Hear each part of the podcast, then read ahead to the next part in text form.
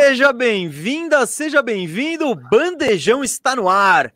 Esse aqui é o podcast do canal Bandeja. Como você já deve saber, já deve estar familiarizado, meu nome é Gustavo Mesa e toda quinta-feira eu tô trocando ideia de basquete com você. O bandejão de hoje, gente, é especial e não só porque é o bandejão número 50, hein? Mas é porque a pauta está quente. Antes de eu apresentar meu parceiro aí, Rafael Cardone, o Firu, eu vou dizer o que vai ter no programa, que hoje o programa tá muito bom, hein? Cara, vai ter. A gente vai falar das duas finais de conferência, é claro, Bucks e Hawks, Clippers e Suns. Vamos falar da lottery, a gente já disse isso no nosso tweet e tal, né? Já, já repercutimos, mas. Oh, eita. O que, que tá acontecendo? Eu tô no ar. Já repercutimos aqui na nossa tweet, mas. O quê? já repercutimos na nossa tweet na live do, do, da lottery, mas vamos falar um pouquinho aqui do que do que achamos dos vencedores, dos perdedores. E ainda de... tem mais duas coisas. Eu e meu filho vamos fazer o top 10 dos jogadores que sobraram nesses playoffs. Então, esse vai, vai dar polêmica, quero, quero a opinião de vocês. E para terminar, comemorando aqui esse programa 50, tem uma entrevista especial. Eu falei com o Brandon Payne, que é o treinador pessoal de ninguém menos que Stephen Curry aqui, ó. A gente conversou com ele um papinho rapidinho aqui de uns sete minutos, seis minutos, e a gente vai colocar isso no, no, no fim do bandejão.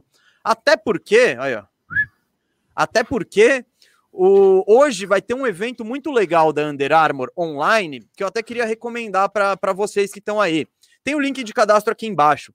Às seis da tarde, depois do bandejão, então você pode assistir a gente com calma, e depois, se quiser ir para lá, vai ter o High Performance Summit, que é um é um, é, é, é um painel de debate que vai reunir o Brandon Payne, que é o treinador que eu entrevistei, que é o técnico do Curry, e ninguém menos também que o Tom House, o técnico do Tom Brady, o GOAT do futebol americano, o Jordan do futebol americano. Então, se você quiser, são duas, o, o Curry e o Brady são duas feras absolutas do condicionamento físico e tal.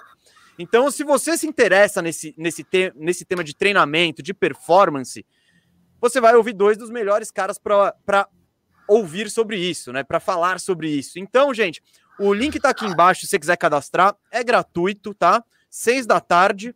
E lembrando, a entrevista que eu fiz com o Payne vem no final do bandejão. Antes ainda tem muita coisa, né, Rafael Cardone, o Firu?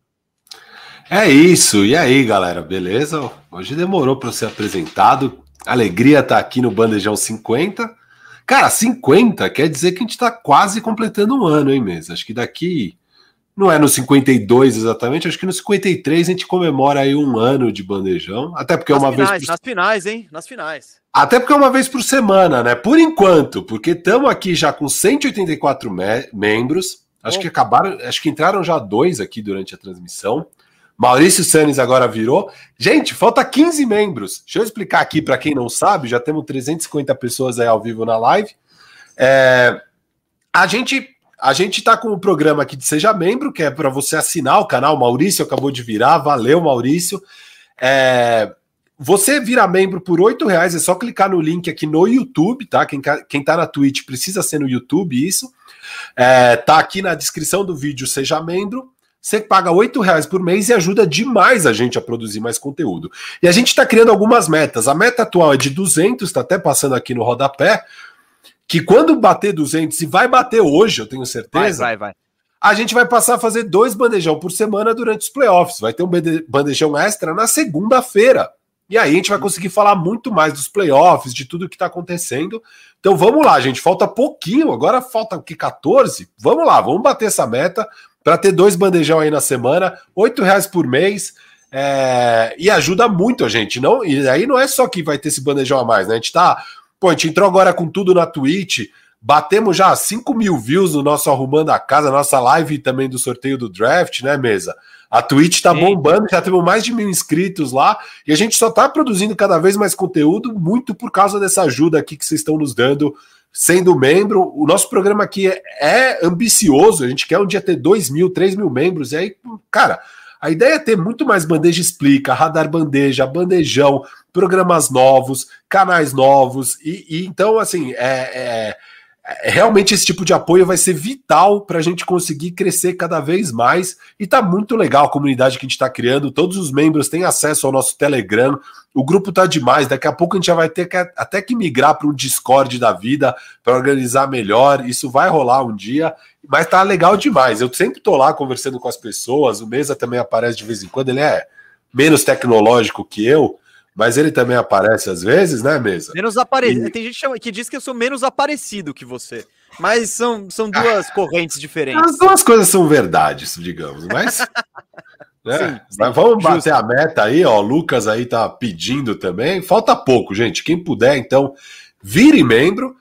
E, assim, eu já falei isso algumas vezes aqui no Bandejão, mas eu e o Mesa, a gente tenta. A gente tá fazendo na live por causa da pandemia, inclusive, olha só, né? Estamos cada vez melhor aqui em termos de tecnologia. Vocês estão vendo uma imagem melhor, investir aqui no computador, esse microfone lindo, novinho aqui para sair um som melhor. Então, estamos dedicando aqui para cada vez ser melhor o nosso programa. É, queria agradecer muito aqui, mesa, o Breno, Breno Fraga. E tem mais um agradecimento que é o Henrique Ferreira, o Henrique Ferreira que é membro, tá no grupo também. Esses dois caras me ajudaram demais a escolher meu computador novo. O Breno, cara, o Breno virou meu assistente de TI, ele nem faz isso da vida, mas o cara me ajudou. Eu tive que dar boot no computador, tirar o sistema endless da Linux, instalar o Windows 10. O cara me ajudou em tudo, cara. Brigadão, Breno. Esse programa só tá sendo possível por causa do Breno. Fiquem sabendo, ó. Firu em 4K, agora vocês vão ver a minha beleza em alta definição. É, agradeço demais o Breno, Henrique. Teve mais gente, cara. Uma galera me ajudou lá no Instagram. Todo mundo que mandou mensagem me ajudou pra caramba a tomar a decisão aqui da minha máquina nova. E eu queria falar, então, a gente está fazendo um esquema live por causa do, da pandemia. Em breve, espero que a gente seja vacinado de fato, né, mesmo? A gente volte para o estúdio. É, mas enquanto isso, a nossa ideia aqui é manter o flow a, é, que a gente tinha no programa, né? Então a gente faz uma pauta, a gente tenta seguir e tudo mais, sem tanta interrupção, sem tanta interação. Os nossos programas nativos de Twitch, como Arrumando a Casa, que é amanhã às duas da tarde, aí Sixers, sim a gente Sixers, Sixers. Fala, Sixers. fala, fala. Sixers. A gente vai arrumar o Sixers. A gente vai arrumar os Sixers. Né? Sem o Cauê gongando nossas trocas. E lá a gente interage mais. Aqui a gente tem que interagir menos. Então a gente realmente só põe na tela e só interage quando vocês mandam o super chat, tá? E como a gente vai fazer? A gente vai ter o bloco do super chat no meio do programa para ler todos os super chats e o que vier depois também a gente deixa para o final do programa. Então são dois blocos de super chat. Pode mandar aí na tela que a gente não vai deixar de ler, tá? Só Firu, durante Firu. o programa que eu e o Mês a gente vai tocando a pauta sem muita interrupção. Fala, Mês. Ô, Firu, não, semana passada a gente deu uma, uma ramelada, né? A gente Ramelamos. aqui, ó, estamos sendo cobrados com razão Erramos. pelo Dark GWR, mas ó, a gente não vai responder seu superchat por causa da pressão. A gente se sentiu já ia chateado. fazer isso. A gente se sentiu chateado e pô, não, a gente ficou mal porque você mandou uma mensagem tão legal semana passada que não foi lida, que a gente vai vai, vai ler agora para começar o programa. Mas lembrando, o, todo o superchat que você colocar, a gente hoje não vai ramelar, estamos ultra ligados e será lido durante o programa. Eu vou perguntar, eu vou, você tem fácil aí a, aqui, ó, eu tenho, Firo. Ó, o que o que ele nos escreveu semana passada. Eu acho que nossa resposta tá até melhor para essa semana é até melhor para responder isso, Firu. Ele perguntou é, ele falou cinco reais é pouco, mas é de coração. Cara, não é pouco e o importante é que seja de coração. Isso é de fato qualquer contribuição e só assistir a gente já é demais. Mas quem puder contribuir ajuda a gente efetivamente a conseguir fazer mais coisas. Então a gente agradece de coração a contribuição e, e, e vou continuar lendo aqui. É pouco, mas é de coração. Amo, amo minhas tardes trabalhando ouvindo vocês. Por favor, falem sobre o futuro do amadíssimo Toronto. Cara, eu achei essa mensagem muito legal. Tipo, eu me senti mal por falar, putz, a gente deixou passar justamente uma mensagem tão bacana. Mas olha o lado bom, a gente deixou para responder essa semana com muito mais ânimo, porque o Toronto garantiu o quarto pick do draft, né? E, cara, muito provavelmente vai sobrar um cara bom como Jalen Suggs ou Jalen Green, que vão encaixar legal no time, assim, para ajudar desde já. Mais tarde a gente vai se aprofundar nos vencedores e perdedores do draft. Mas eu, eu já garanto que para mim Toronto é um dos grandes vencedores, assim. Né, Firu? Não, é, venceu forte ali a loteria, eles tinham 32% de chance. A gente vai falar mais da loteria depois, mas o Toronto tem um futuro bom aí, né? O, o Kyle Lowry provavelmente vai embora, uma mudança de era, mas tem poucos times com cap space que sejam atrativos para o Kyle Lowry, então é muito provável ele saindo num signing trade, até ele gostaria provavelmente de sair num signing trade para não deixar o Toronto tão na mão. É, e o, o, Toronto tem uma boa base, né? Van Vliet, OG, Siakam, agora esse pique alto que vai ser um pique bom, vai ser um Suggs ou Green.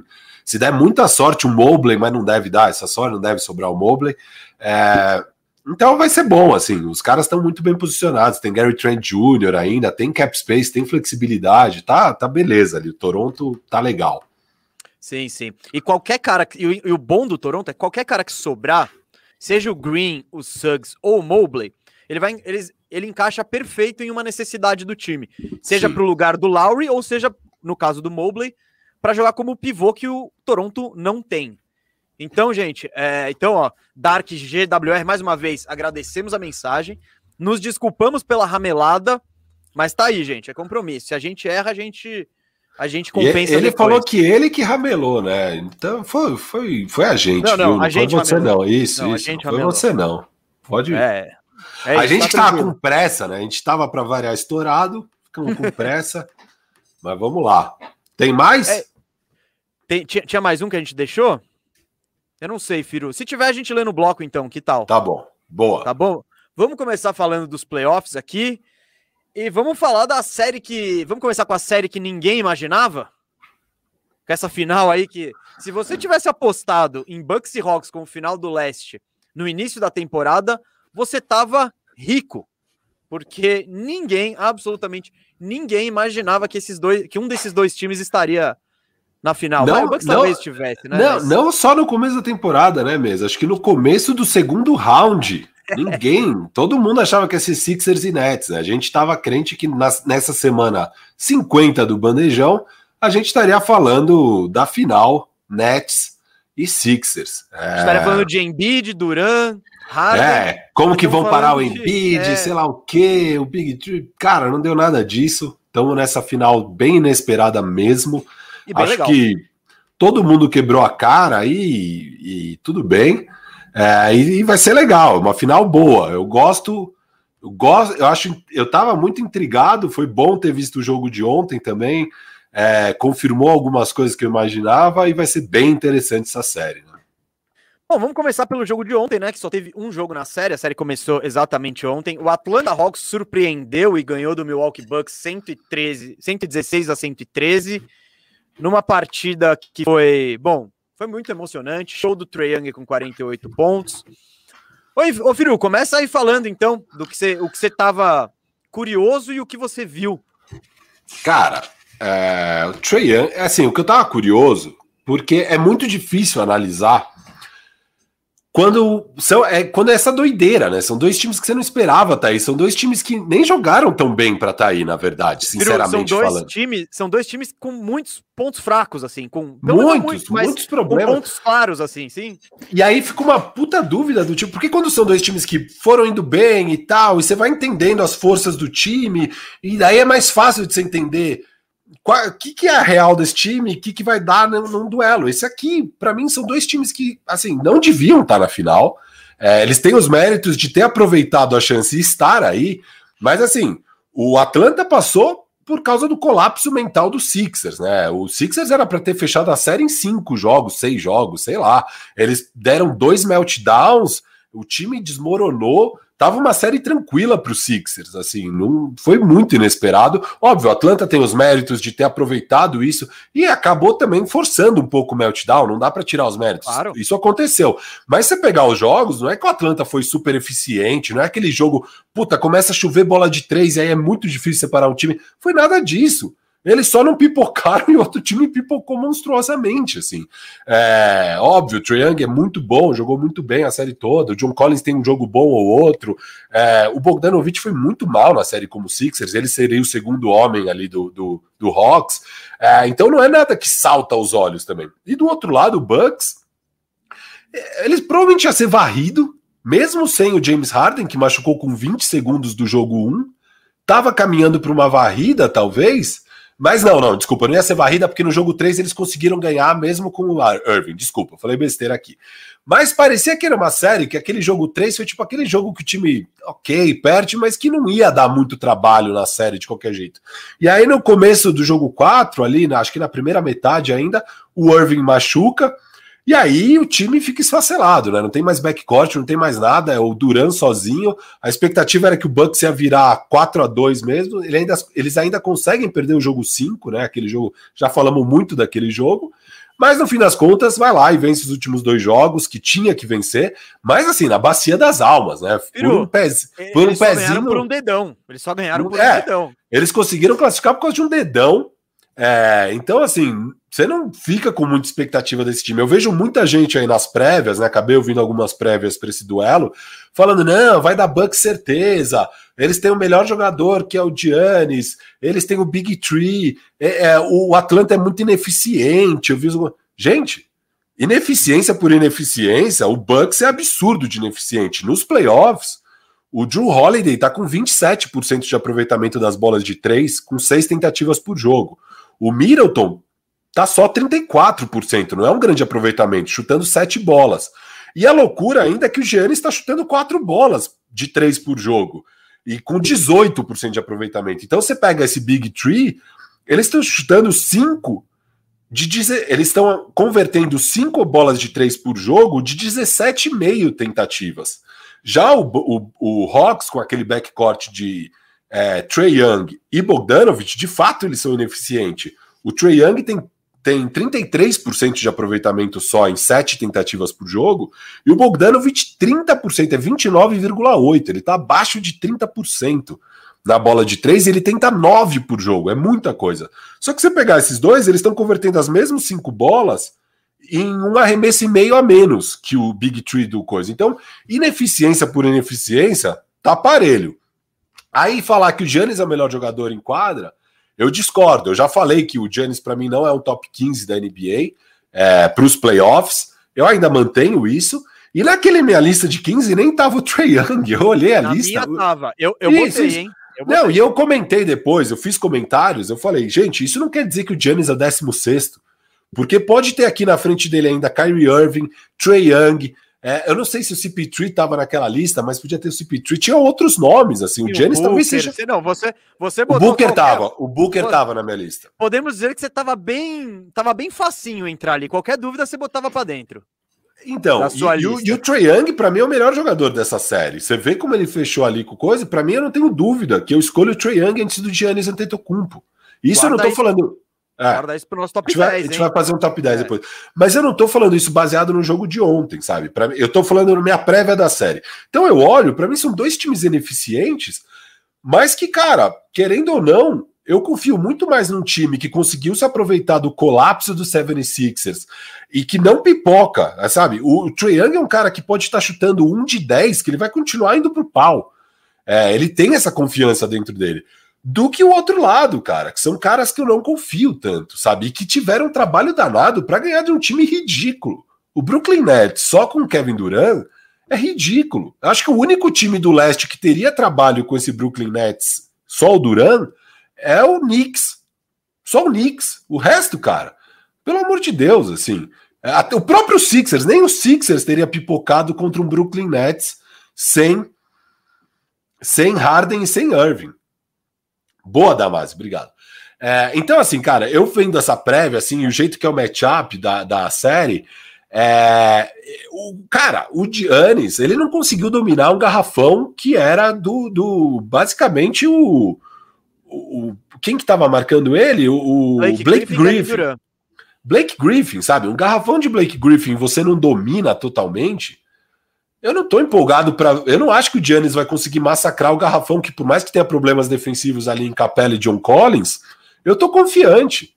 É, o Giannis deveria, ele tem capacidade de dominar absolutamente esse garrafão, não me entenda mal. E eu espero ver isso. Que é o único jeito de eu passar, colocar ele no top 15 se ele pegar todos os jogos e arrebentar com esse garrafão. Porque é o que um cara do nível dele tem que fazer. Mas eu não confio, porque eu vi a série contra o Bucks, eu não, contra o, o Brooklyn e não vi ele fazendo isso todo o jogo, sabe? É, então, assim, cara, É, a, e aí a gente tem o nosso bolão, que você sabe que eu apostei o Hawks em 6. Isso, eu queria, eu queria saber o que você apostou no, no bandejinha, que esse é o que vale.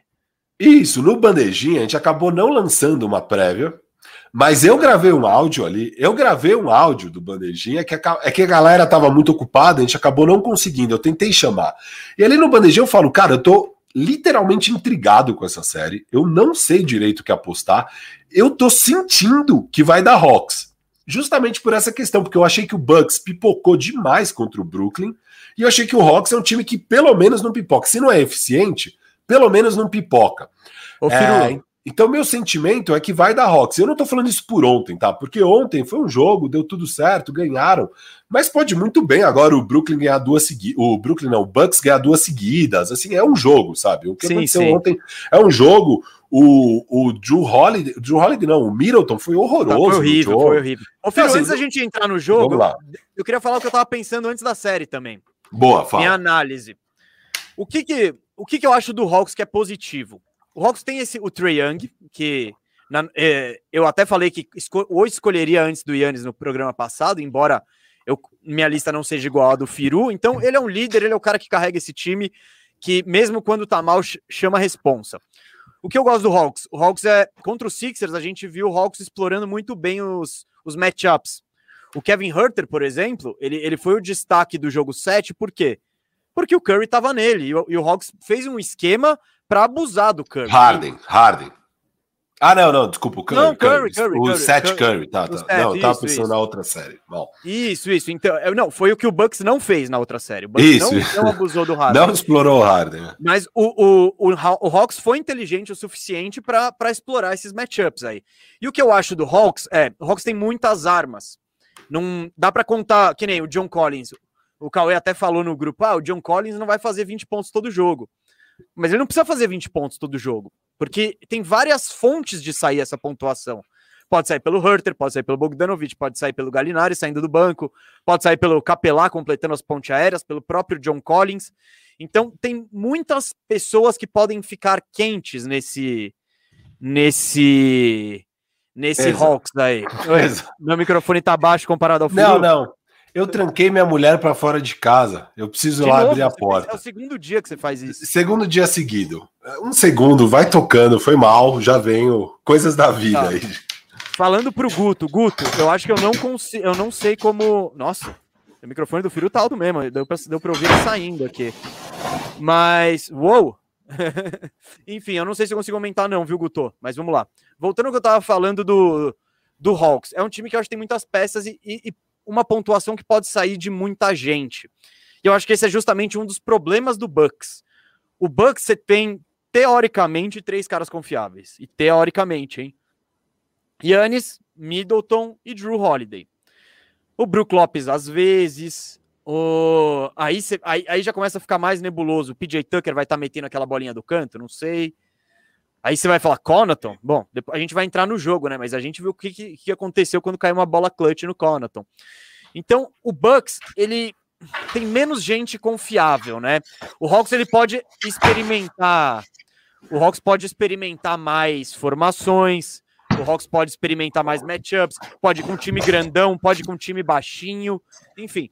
O Hawks pode jogar de muitas maneiras.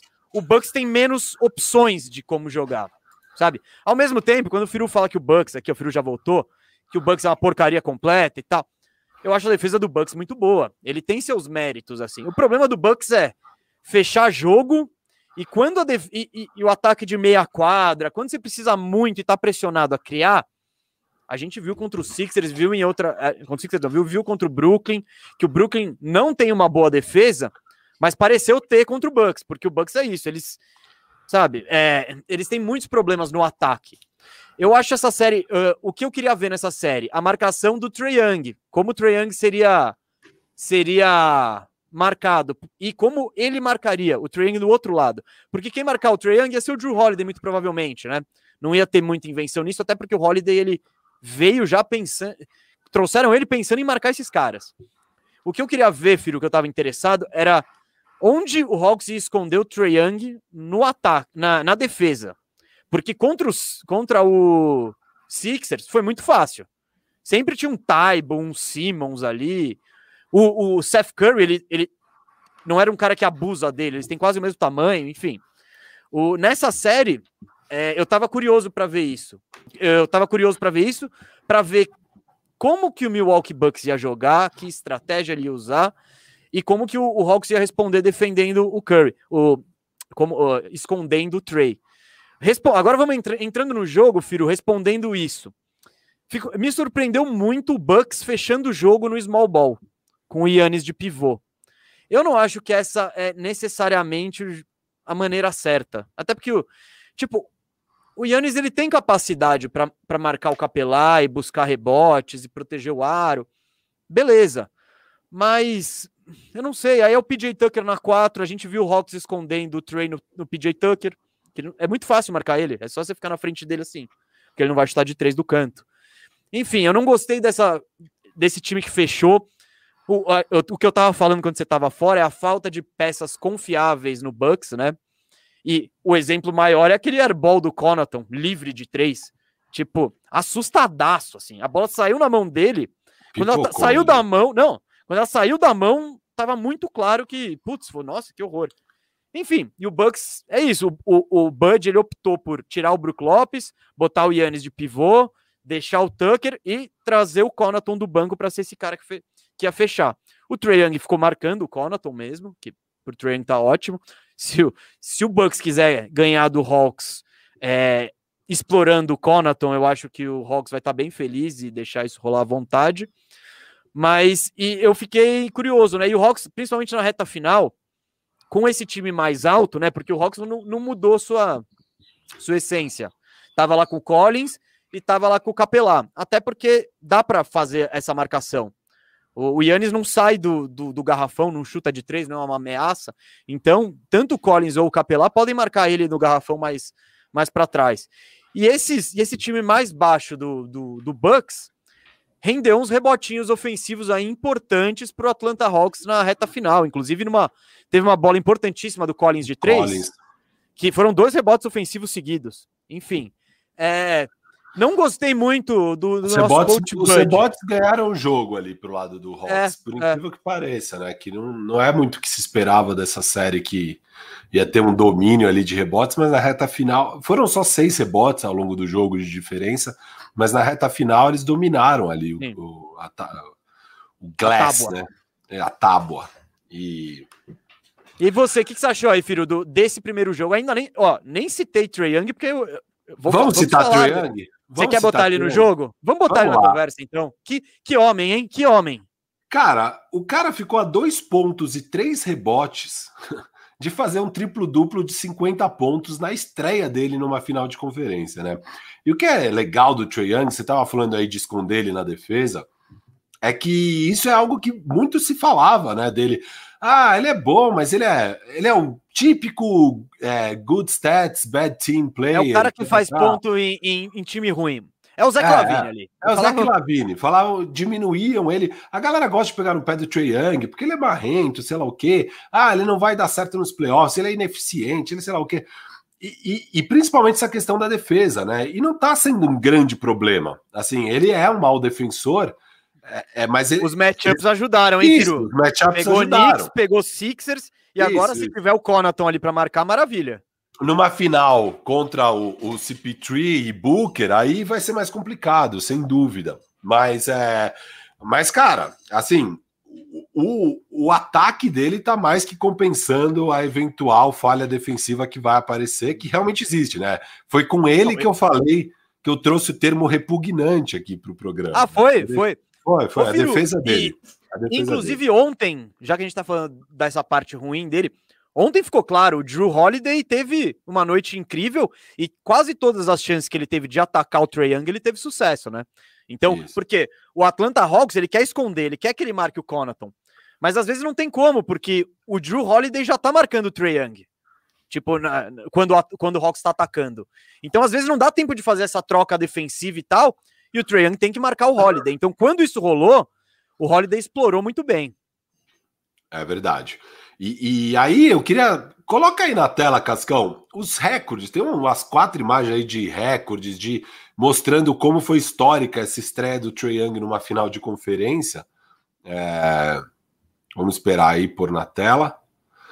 Cara, só que assim, eu vou, vai aparecer aqui os dados, só que para mim isso nem é o mais impressionante, sabe? O mais impressionante foi algumas coisas. Primeiro a postura, ah, ó, aqui a, as stats, né? Trey Young é o primeiro jogador na né, história da NBA com 45 pontos e 10 assistências é, num jogo de final de conferência. E isso sem ser primeiro jogo, sem ser primeira é. temporada. É, todo mundo. Você põe o Jordan aí, põe o LeBron, põe o Will Chamberlain, põe todo mundo põe né, o, no é, balaio. Vamos lá, próxima, Cascão. Big Casca. Cara, posso, e o mais. Posso mais falar um negócio então? Vai lá, vai lá. Não, o que eu ia falar que eu acho que você não tá trazendo são os, os jogos 1 um do Trae Young, né? Sempre fora de casa então ele foi lá no Madison Square Garden, botou na, na torcida do Knicks. Foi lá na Filadélfia, ganhou dos Sixers. E chegou ontem em Milwaukee, numa atmosfera de muita pressão, e fez isso aí que tá na tela. E, e, isso que é da hora dele, a postura, me impressiona mais do que esses recordes que eu vou passar, a postura dele, aquela bola que ele tira o Drew Holiday e faz o time antes de arremessar, aquilo é, é, é, tão absurdo. E aí, óbvio, se a bola não cai, ele tá ferrado, mas a bola cai. E, e, cara, e as jogadas dele, né? Aquela, Firu, aquela a ponte aérea. É, ponte aquela aérea. assistência, a ponte aérea na tabela pro John Collins. Ali é tipo, é tão desmoralizante aquilo, arrebenta com o time adversário. Tipo, cara, você não tem o que fazer com esse cara. E, e no lance seguinte, ele dá mais uma ponte aérea. Aí, óbvio, não foi usando a tabela, que aquela da tabela não, foi. E a de três foi gêmeo, tipo, né? uma ou duas jogadas depois, né? Então ele. Isso, foi uma foi sequência, uma sequência ali que ele arrebenta. Aqui, ó, Trey Young. Viro, viro, viro, viro, viro, viro, viro. Só pra falar, cara, essa eu queria deixar registrado, porque eu fiquei absolutamente impressionado com essa ponte aérea na tabela pro, pro é Collins. Porque, eu queria conseguir e, passar aqui e é, ficar deixando em replay. Sim, eterno, porque isso, isso acontece no joguinho de temporada regular. No All-Star Game. No All-Star Game, quando você tá dando uma lavada. Mas num jogo equilibrado, com todo mundo marcado, não é? Ele estava marcado, o Collins estava marcado. Era o único jeito. Tipo, era o único jeito de achar. desse cara. É. é. Não, ele podia ter tentado a bandeja. Mas ele falou: não, vamos desmoralizar esses caras. Foi uma das jogadas mais incríveis de playoffs que eu vi na minha vida. Eu, acho que se você. Acho. Firo, se você descontar buzzer beater, tipo, que aí, óbvio, que é ah. impressionante, bolas decisivas e tal, eu acho que foi a jogada mais impressionante que eu já vi nos playoffs, assim. Eu não... Nesse, é... nesse playoffs, com certeza. Eu, eu coloco Sim. em primeiro desse não, playoffs. Eu, eu aí, posso estar tá empolgado, né? É, ah, é, mas, tipo... tipo... aquele bloqueio do. aquele toco do Lebron. Lebron. Tipo, é, não, tem, tem, mas aí, entra, aí, entra, aí entra no é. decisivo, Firu. Isso aí é tipo uma bola decisiva, vai. Então, ele é monstruoso, esse toco, mas pela, pela, pela situação. O LeBron já deu 800 to tocos desse. É, chase down blocks. Vida, é... Assim. é, então. É que ali a situação deixou mais importante. Mas vai lá, fala desse mais um. Não, e aí, então, aqui foi 48, 7, 11, né? E, então, esse 45, 10, que é a primeira vez que alguém faz isso no, no, numa final de conferência em playoffs, também é ele e o Luca os únicos caras com 22 anos ou menos a fazer isso em playoffs. Só que o Luca, obviamente, nunca passou do primeiro round, então não foi numa final de conferência. Próxima, Cascão. Tem mais, mais dados históricos dessa atuação. Debutando, então, seu primeiro jogo de final de conferência. Trae Young faz 48, depois vem a Myra Stoudamire com 41 e Duran e Booker com 40. O Booker agora, né, nessa série com o Clippers também, o debut dele com 40 pontos. É, próxima, então é o melhor debut da história. E, e, cara, de pontuação em final de conferência, quem mais pontuou foi o Jordan, 54, Dirk, 50, aí LeBron, 49, e já a quarta maior pontuação foi essa, do Trae Young, empatado com Dirk também e LeBron de novo. Cara, é assim, é, é surreal. É surreal o que, ele fez ontem. E sabe o que eu acho legal, mesa? Você pega assim, primeiro que todos os quartos ele pontuou mais de 10 pontos. Então, assim, ele foi muito constante. Ele tava tendo um puta de um jogo bom. É, eu vou pegar aqui, ó, os dados de três, dos três primeiros quartos somado. Ele já estava com 37 pontos, 5 rebotes, 8 assistências, chutando 12 de 18, ou seja, 66% de 2 e 4 de 9 de 3. Ele estava chutando muito bem de três. E ele só tinha ido uma vez para a linha do lance livre, que ele acertou 50%. Ele fez um de dois. É, e, cara, ele estava arremessando de fora, ele tinha metido umas duas, três bolas absurdas de três, né? Aqueles hit check que é quando ele testa se ele realmente está quente no jogo, e pau, não dava nem, nem mexer a rede, né? E, e, aí entra no quarto quarto e a bola dele para de cair. E ele começa a tentar uns arremessos bizarros. Assim, de novo, esses hit check, só que aí não dá certo. E, e, ele foi bem pouco eficiente no último quarto, tá? Uhum. Ele acerta uma bola de três de dois pontos e zero de quatro da linha de três. Só que ele é muito inteligente, ele é muito agressivo. O que, que ele faz? Começa a ir para a linha do lance livre. E ele vai, ele arremessa 10 lances livres e converte 9, 90%. É, então ele acaba o quarto quarto com 11 pontos, 2 rebotes e 3 assistências. É, isso que é legal do Trae Young. Cara, a bola dele para de cair, ele vai lá e começa a dar assistência. A bola dele para de cair, ele dá um floaterzinho de segurança ou vai para a linha do lance livre. Então, assim, é um cara que é muito inteligente, muito confiante ele não vai começar a parar de cair bola e sumir do jogo. Ele vai continuar uhum. chamando a responsa. E, cara, isso é incrível nele. Eu amo a postura dele, a mentalidade dele. Acima, mais do que a. A, a arrogância do bem, assim. É a arrogância é, do bem, né? E tem gente que não gosta dele. Como é que você, fã Cauê. de NBA, Cauê, em sã consciência, consegue falar mal do Triangle? Ele é maravilhoso. O cara é um monumento, ele tem 22 anos.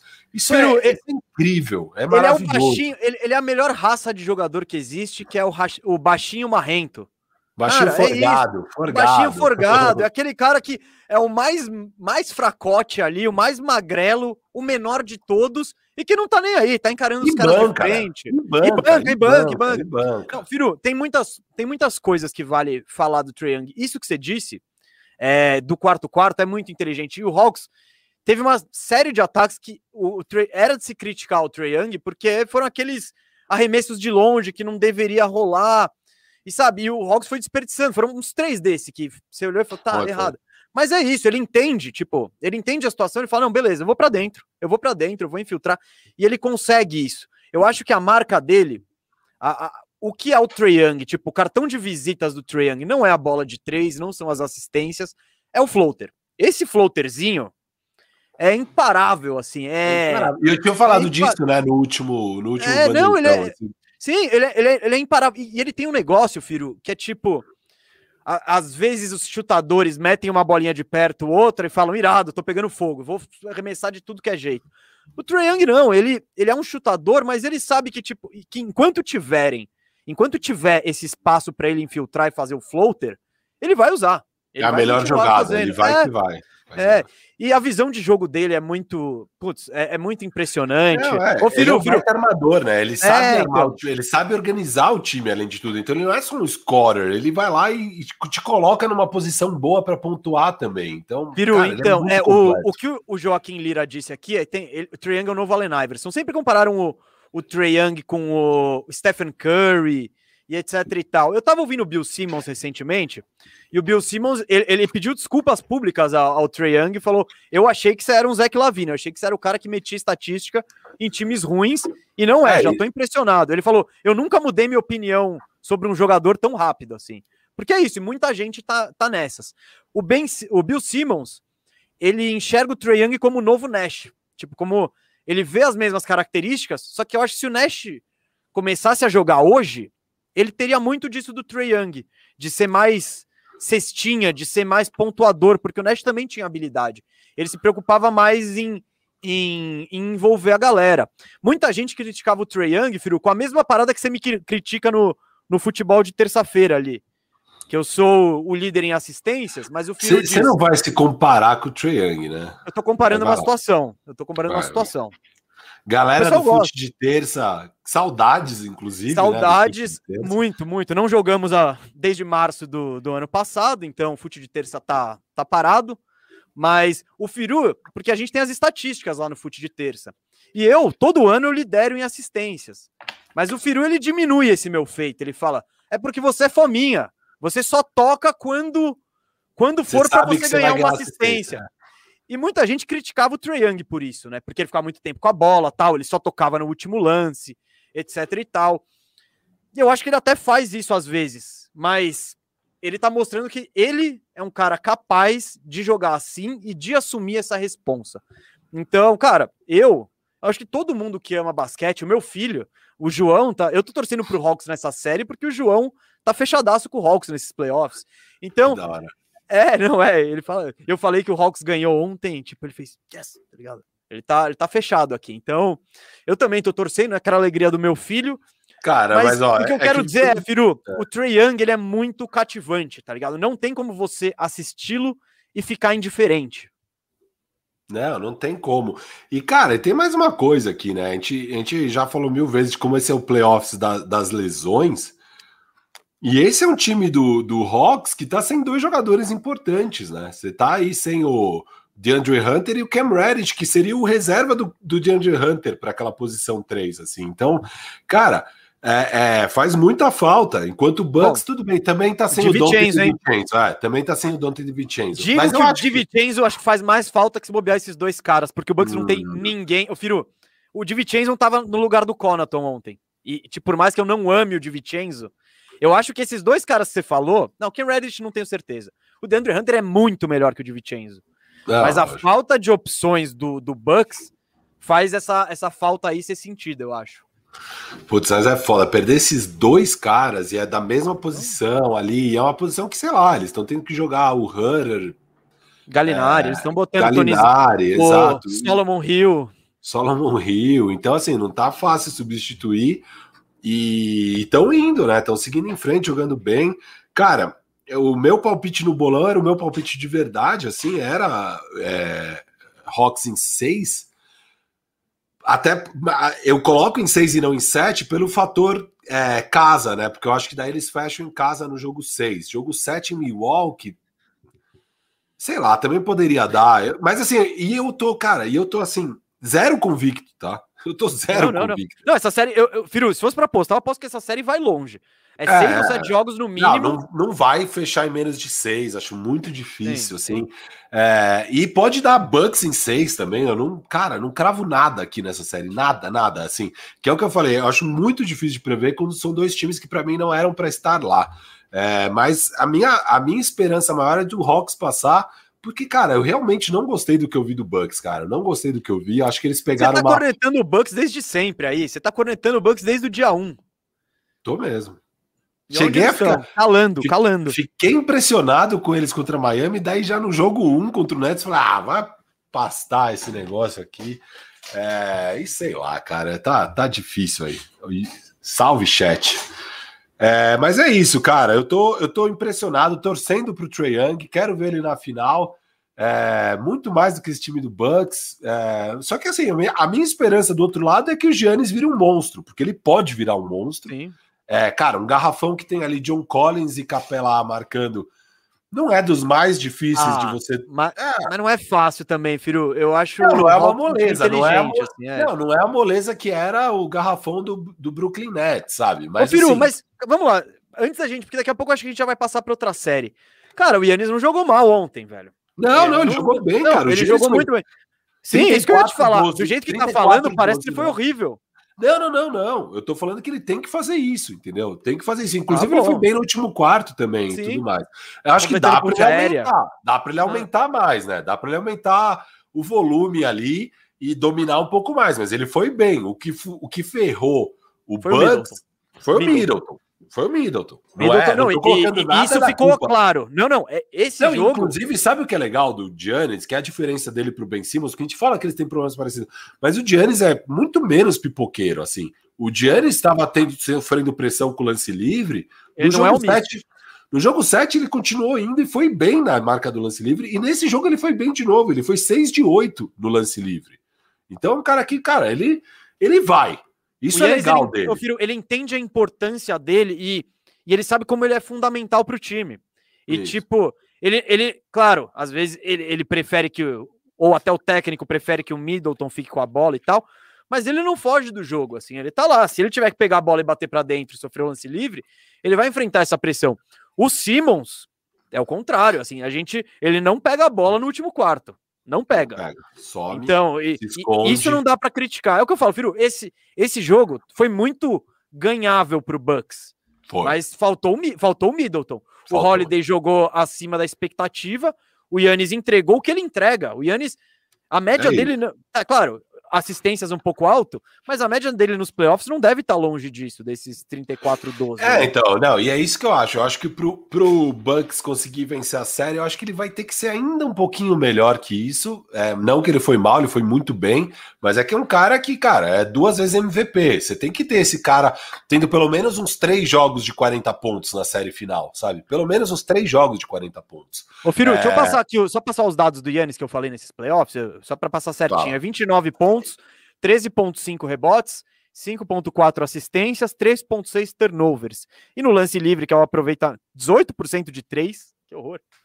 É. E no lance livre, 55,4. o tá problema não é nem o, mesa, o problema não é nem o 18% de 3, o problema são as quatro tentativas. Isso, Esse é o grande problema. Quatro por jogo nos playoffs, cara. Isso é surreal. E é, ontem ele tentou duas. E óbvio, dois erros. É, ele tem que parar de vez com essa bola de três, que não faz o menor sentido. Não, não, não, não, Toda vez que você tá falei. na linha de três, tá na linha de três, é, só tem um arremesso para fazer, faz um dribble handoff, faz alguma coisa. Para, não, dá, dá, cê, eu acho, você quer fazer um arremesso, Yannis? Dá dois passos para frente e, e, dá um jumperzinho. Tipo, se você Vai começar. É, é tipo criança, você vai indo para trás, sabe? Tipo, pô, já tô metendo aqui, ó. Legal, vamos mais para cá. Legal. E até chegar na bola de três. Se não chegar, tudo bem também. É, mas se ele nem dá os passinhos para trás, assim. Mas... Não, não. É. Filho, se ele achar esse, esse jumper de meia distância, ninguém segura ele, cara.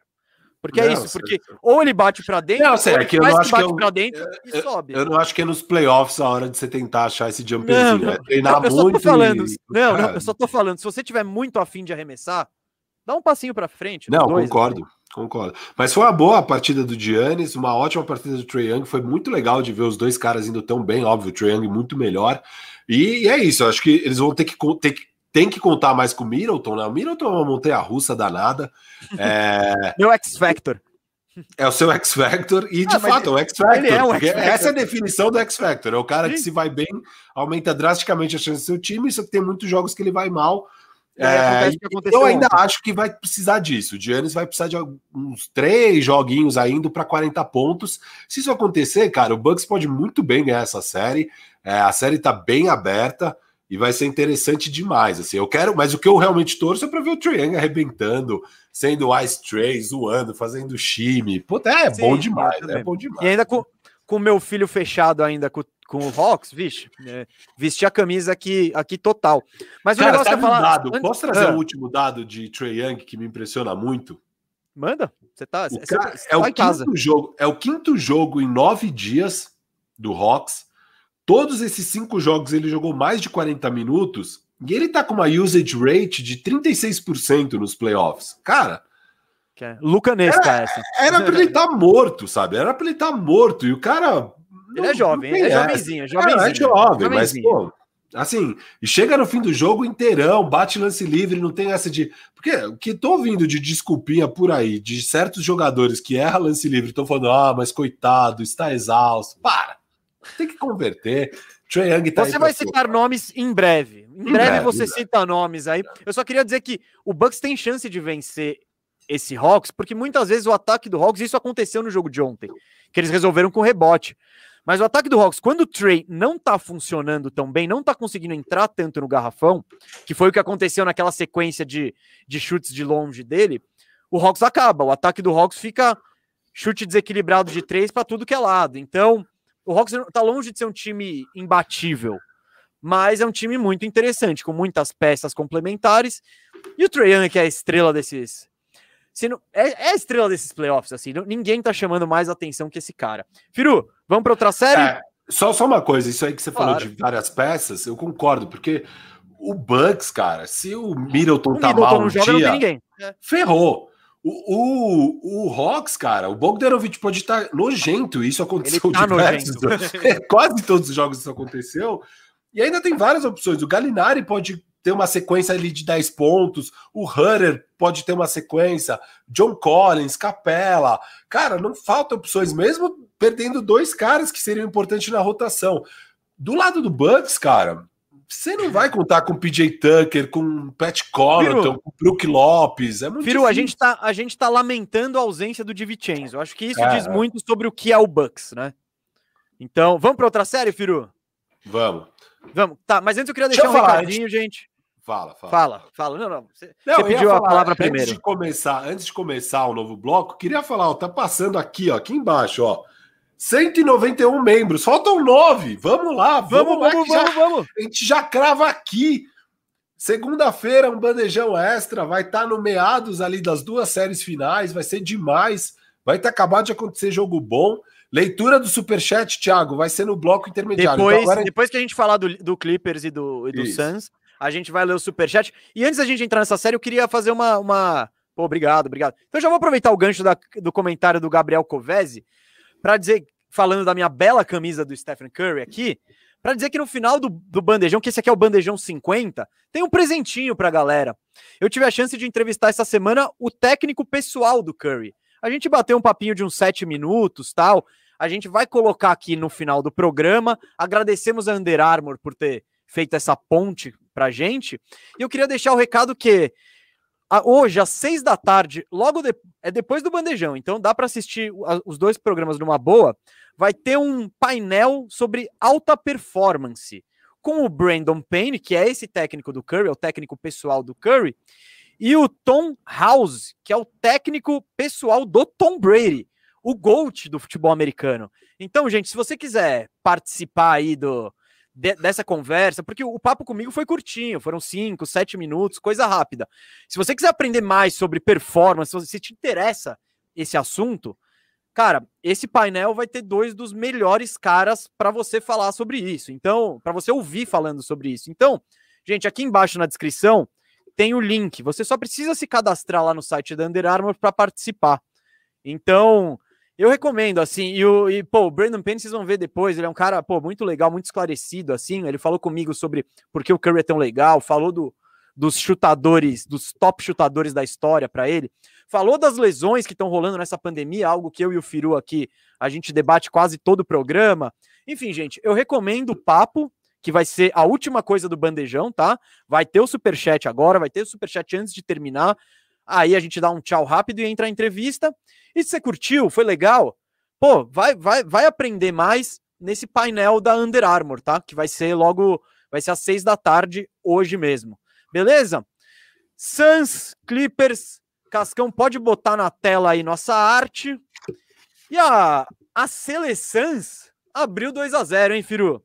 E esse, que perigo, né? Que perigo. É, é, é, exatamente o que o Clippers gosta, né? O Clippers já, já, já plantou a armadilha, né? E vai buscar, né, Firu? Você acha? Tá guardando o clipão? O seu cara, clipão? Ó, cara, nosso clipaço, não é clipão, é clipaço. E, cara, é... é muito engraçado, né? Porque é muito parecido a história. É, e, e, teve, eu falei, né, no bandejão passado, de que virar um 2 a 0 é quase tão raro quanto virar um 3 a 1 estatisticamente. Não tanto, mas é bastante raro também. É 15%, o outro é 5%, eu acho. Era isso, acho, né? E, e e o Clippers virou nas duas primeiras e tá na final de conferência. E ano passado, o Denver virou 2 3 a 1 chegou na final de conferência, né? E aí, quando o Lakers abre 3-1, também ficou essas piadinhas de que perigo, caíram na cilada, aquelas coisas. É... E aqui, óbvio, tá todo mundo fazendo essa piada de que cilada e tal. Cara, mas dessa vez acho que não vai acontecer. É, a expectativa é que agora o CP3 volte para esse jogo 3. E aí acho que encerra drasticamente as chances aí do clipão. Só que, cara. Firo, firo, firo, firo, ah. Falando de lesões, eu só queria dizer que não sei se é blefe, se, se é cortina de fumaça do Clippers, mas estão veiculando a possibilidade do Kawhi voltar também, né? Enfim, é só para. Eu acho pouco provável, mas é cara, só para dizer das duas situações aí. É, falaram que é uma torção do ligamento cruzado, né, do joelho. Esse tipo de lesão normalmente é de quatro a seis semanas. Num, tipo, quatro semanas, três semanas num cenário muito bom. Então, cara, difícil. Difícil e colocar em risco. E não é que você está colocando em risco o músculo da coxa. Você está colocando é. em risco o seu ligamento cruzado do joelho. Então, Para uma série é delicado. Que, é. Sei lá quanto de chance você teria com o Kawhi. E assim, cara. O Kawhi 100% teria. E o Kawhi é um mas... cara. E o Kawhi é um cara que tem um histórico de entre se preservar e, ou não, ele se preserva. Acho não, que você tá tô... pegando no pé dele aqui por causa da, da, do negócio do Spurs. Essa não, história não mal que ele tá errado. É o cara, é o cara que mais faz load management. Ele se preserva mesmo e tá certo. Ele tem que se preservar para poder jogar na hora que importa. Eu acho é, que isso não parte só dele, não, viu, Firu? Isso é coisa dos, dos, times, times também, Toronto, claro. Clippers. Mas assim, é, é, pelo histórico dele tudo, mas o Spurs queria que ele tivesse jogado, né? Ele não jogava e tal. É, não, Essa relação não... azedou, né? Essa relação não, azedou. Eu, eu não tô, Aconteceu não, coisa ali. Não estou falando de juízo de valor, estou só narrando fatos. É, não acho que ele está errado, tá? Agora, fazendo juízo de valor, o meu juízo de valor é que ele estava certo nessa questão. Então, realmente não estou querendo dar uma cutucada nele aqui, mas esse é o histórico e eu não vejo ele nem a pau indo para o sacrifício aqui. Seria um risco danado, eu sou contra, inclusive. É, discordo que o Clippers teria chance com os dois times saudáveis, acho que o Suns é muito mais time. É, os dois times completos, para mim, daria Suns. Mas assim, a, a, coincidência do 2 a 0 não para por aí, tá, mesa? Acho que não é só essa coincidência. É, uma coisa que é muito gozada aqui sobre, sobre é, todas as séries do Clippers, em todas as séries, o Zubat começa jogando muito nos dois primeiros jogos. E depois, só depois ele parte para o small ball. De novo, isso está acontecendo, tá? Então eu vou trazer aqui os números. Contra o Dallas, nos dois primeiros jogos, o Zubat jogou 20 minutos por jogo, depois caiu para 11. Contra o Jazz, jogou 17 minutos nos dois primeiros jogos, depois caiu para 11. E aí eles viram 0 a 2 faz 4 a 1 com o Dallas, 0 a 2 faz 4 a 0 com o Jazz. Aqui contra o Suns, ainda mais pela presença do Eiton, ele tá jogando 26 minutos por jogo. É o que ele mais jogou no período dos dois primeiros jogos. E você pega por outro lado o Batum, ele é justamente o cara que mais se beneficia da ausência do Zubat. É, o Batum jogou 25 minutos nos dois primeiros jogos contra Dallas, depois ele passa a jogar 35 minutos por jogo. Contra o Jazz, ele jogava 24 e passou a 37, e agora ele começou 26 minutos nesses dois primeiros jogos. É, e o Batum é um cara que está indo muito bem nos playoffs. Eu acho que, eu acho que de novo vai ser inevitável. O, o, o, o Tailu vai partir para o small ball de novo, porque assim, cara, óbvio, o Eiton te castiga muito mais que o Gobert, mas você pega esse último jogo que o Zubat jogou 34 minutos, o Gobert foi 8 de 11 para cima do Zubat. Então, Gobert? Também. O Gobert não, o Eiton. O Eiton foi 8 de 11 é, nas bolas que o Zubat estava marcando ele. Então aqui é matchup específico, tá? Não, é, isso aqui não é os números do Eiton no geral. Eiton jogando contra o Zubat nos, é, nesse jogo. 8 de 11 para cima dele. É, então, cara, não é como se isso também tivesse salvando sua vida. E eu, eu acho que você pode estar mais problemas fazendo a mesma estratégia. Eu quero ver mais daquele line-up. Red Jackson, Terrence Mann, PG, Batum e Morris. Eu acho que vai ser essa a tentativa Sim. de solução, não vai ter outro jeito. E aí, cara, a série pode mudar, porque mudou as outras também. Então eu não vou descartar aqui o Clippers, eu acho que a mesma mudança que fez pode fazer de novo e pode encaixar melhor o time de novo, igual Eu acho que você séries. pode descartar o Clippers sim, Firu. É, não, assim, eu, acho que, eu, que, eu acho que você está descartando, inclusive está querendo fazer média com a audiência que está te caçando não, não, aí. Não. Não, é assim, eu acho que isso pode mudar, mas eu não acho que vai mudar drasticamente ao ponto dos Clippers virar essa série, porque eu realmente acho o Suns muito mais time. É, com a volta do CP3, então fica imbatível, assim, é, porque, cara, o, o, o Cameron Payne teve um jogaço né, nesse jogo 2. Era para ser a partida do Cameron Payne, né? Só que acabou. Pô, teve tanta intervenção de juiz, teve a pipocada do Paul George, teve a cesta do Eiton, pouco acabou se falando da partida magistral do Cameron Payne. Só que mesmo ele tendo sido magistral, você pega ali os minutos. Cara, ó, ele fez 29 pontos, com 50% de aproveitamento das eh, dos field goals e acho que 40% das bolas de três, tá? Só que no último quarto ele faz só seis pontos e ele vai zero de três nas bolas de três no último quarto. É, e, e, e, falta esse closer, porque daí, cara, você tem lá o Booker. Não, esse closer é o Booker. É. Sim. Mas ele é, até é meteu muito... a bola decisiva do jogo ali, né? aquele jumperzinho mas, que acho que não Booker, tinha uma pessoa é. que achou o que ele Booker estava muito mal no jogo. Tava, e foi mal, ele foi mal. O Booker foi muito mal no jogo e a vida fica muito mais difícil para a defesa se você tem Booker e CP3, ainda mais o CP3 que sabe colocar as pessoas na posição certa, no clutch time. O cara é um monstro no clutch time. Então é muito, por mais que o Cameron Payne tá substituindo bem, pô, tem que elogiar muito a, a, a pós-temporada, como toda a temporada, toda essa história do Cameron Payne desde a bolha é incrível. Mas, pelo amor de Deus, se tiver o CP3 lá, é outro jogo, completamente. E aí, toda essa deficiência, toda essa dificuldade que o Suns teve no clutch time, até nas duas partidas teve alguma dificuldade, cara, é, é fica muito mais fácil a vida para o Suns. Sim, e, e é. provavelmente o, o, o CP3 volta nesse jogo. Ô, Firu, é, sobre o que você o que você disse ali do small ball, eu, eu acho meio que o eu acho que eles começaram com essa filosofia, tentaram, mas viram que não vai dar. Eu acho que o Zubat ele não tá jogando por opção. Eu acho que o, Ta, o Tailu falou: Meu, não tá difícil, fazer, cara. Né? Eu, é, eu ah, preciso não. botar o Zubat. Mesmo que ele não seja demais e tal, eu vou botar ele. Por quê? Porque é o nosso. O seu garoto, filho, o Dominaton. O Dominaton. E eu falei isso na minha prévia do Instagram. O Eiton, ele. O, a identidade do Clippers é o small ball. Eles se acharam assim, eu tô falando isso desde a série do Dallas. É, tipo, eles acharam um jeito de jogar que dá problemas para os adversários e pegaram dois adversários seguidos que esse matchup foi terrível. O, contra eles abusaram do Porzingis, depois abusaram do Gobert. Então, Sim. funcionou. A, a estratégia era a mesma para essa série, só que, como eu disse na minha prévia, o Eiton é um cara que tem muito mais é, ferramentas do que Porzingis e do que Gobert para punir um time que está no small ball, para punir um, um, time que vai botar um ala 10 centímetros mais baixo nele. Então, é, de então fato, no primeiro jogo o Batum joga bastante e o Zubat joga pouco, né? Sim. Aí no segundo jogo ele mudou um pouco, mas é o, o, Batum foi bem nos minutos dele, sabe? O Batum não, não... foi um plus six. É, é, ele ficou no mais, plus minus, ele ficou mais seis. É, só que no crunch time foi um pouco destruído, mas foi destruído o quê? Nos minutos com o Bug Cousins. Ali teve, tem uns dois, três minutos do Bug Cousins que eles tomam oito pontos. Ali que ferrou. Depois, e o Paul George estava fora de quadra, era quase já no clutch time, faltava oito minutos para o último quarto. O Paul George fora de quadra, não entendi essa do Tailu. É, e com o bug, né? Tava o bug, tava o Terence Mann e tudo mais. Então, o é... bug, eu filho, é a prova do desespero do Tailu, dele, dele ver o jogo e falar, cara. É, é com bug você vai ser punido. Não, mas.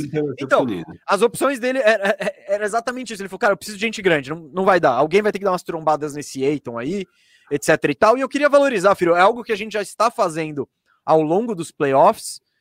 E, cara, parabéns pro Eiton pela, pelo crescimento de jogo dele. Sabe, eu, eu, tava, eu tava pensando assim, é tipo, vai, Pensa numa alimentação, assim. Você tem sua dieta regrada tal. O Eiton tinha a dieta regrada dele, ele sabia o que fazia bem. Mas ele vira e mexe pedir uns hambúrguer aí. Um hambúrguer, uma pizza, um milkshake. E isso dava uma desbalanceada aí geral. Nos playoffs, ele cortou o hambúrguer, o milkshake, cortou a batata frita e ele tá fazendo. Ele, e ele tá comendo só o que é saudável para ele e pro time. Então ele, tá, ele não tá inventando, não tá quicando a bola, não tá chamando gente no, no, na meia distância para jogada. Não, finaliza perto da cesta. Isso ele tá fazendo muito bem, ele tá mostrando uma versatilidade, assim. E aquela coisa, também não tá ficando muito tempo segurando a bola na mão e pá, não. É tipo, ele tá jogando totalmente nos pontos fortes dele. E, cara, e essa evolução é muito boa. Aí soma com o resto, né? Ele tem uma defesa boa, ele pega rebote, enfim. É, eu, queria, eu acho que. Eu... Você queria se auto-parabenizar? Eu queria, eu queria dar minha volta olímpica. Eu queria dar Dá, minha volta. Levanta aí, vai, vai. Não, porque assim, cara, é, daqui a pouco o Santos vai ser campeão, e daí vai ficar muito chato falar: ah, sempre acreditei, vai vir um monte de pai do filho, engenheiro de obra pronta e tal. E acho que estamos caminhando para um rumo inevitável aí do Santos ser campeão da NBA. Então, mas é... calma, você vai dar a volta olímpica sem ter dito que o Santos seria campeão, é isso? Não, mas não vou dar a volta olímpica ah, sobre tá. o campeão, porque eles só estão. Assim, eu, eu acredito que eles só estão sendo campeão por causa das lesões, tá? Então eu não vou dar a volta olímpica disso. A minha volta olímpica. Então, calma, é... você tá dando uma volta olímpica dupla, Firu. É que o Lakers era o campeão, então você acertou, mas ele não foi campeão.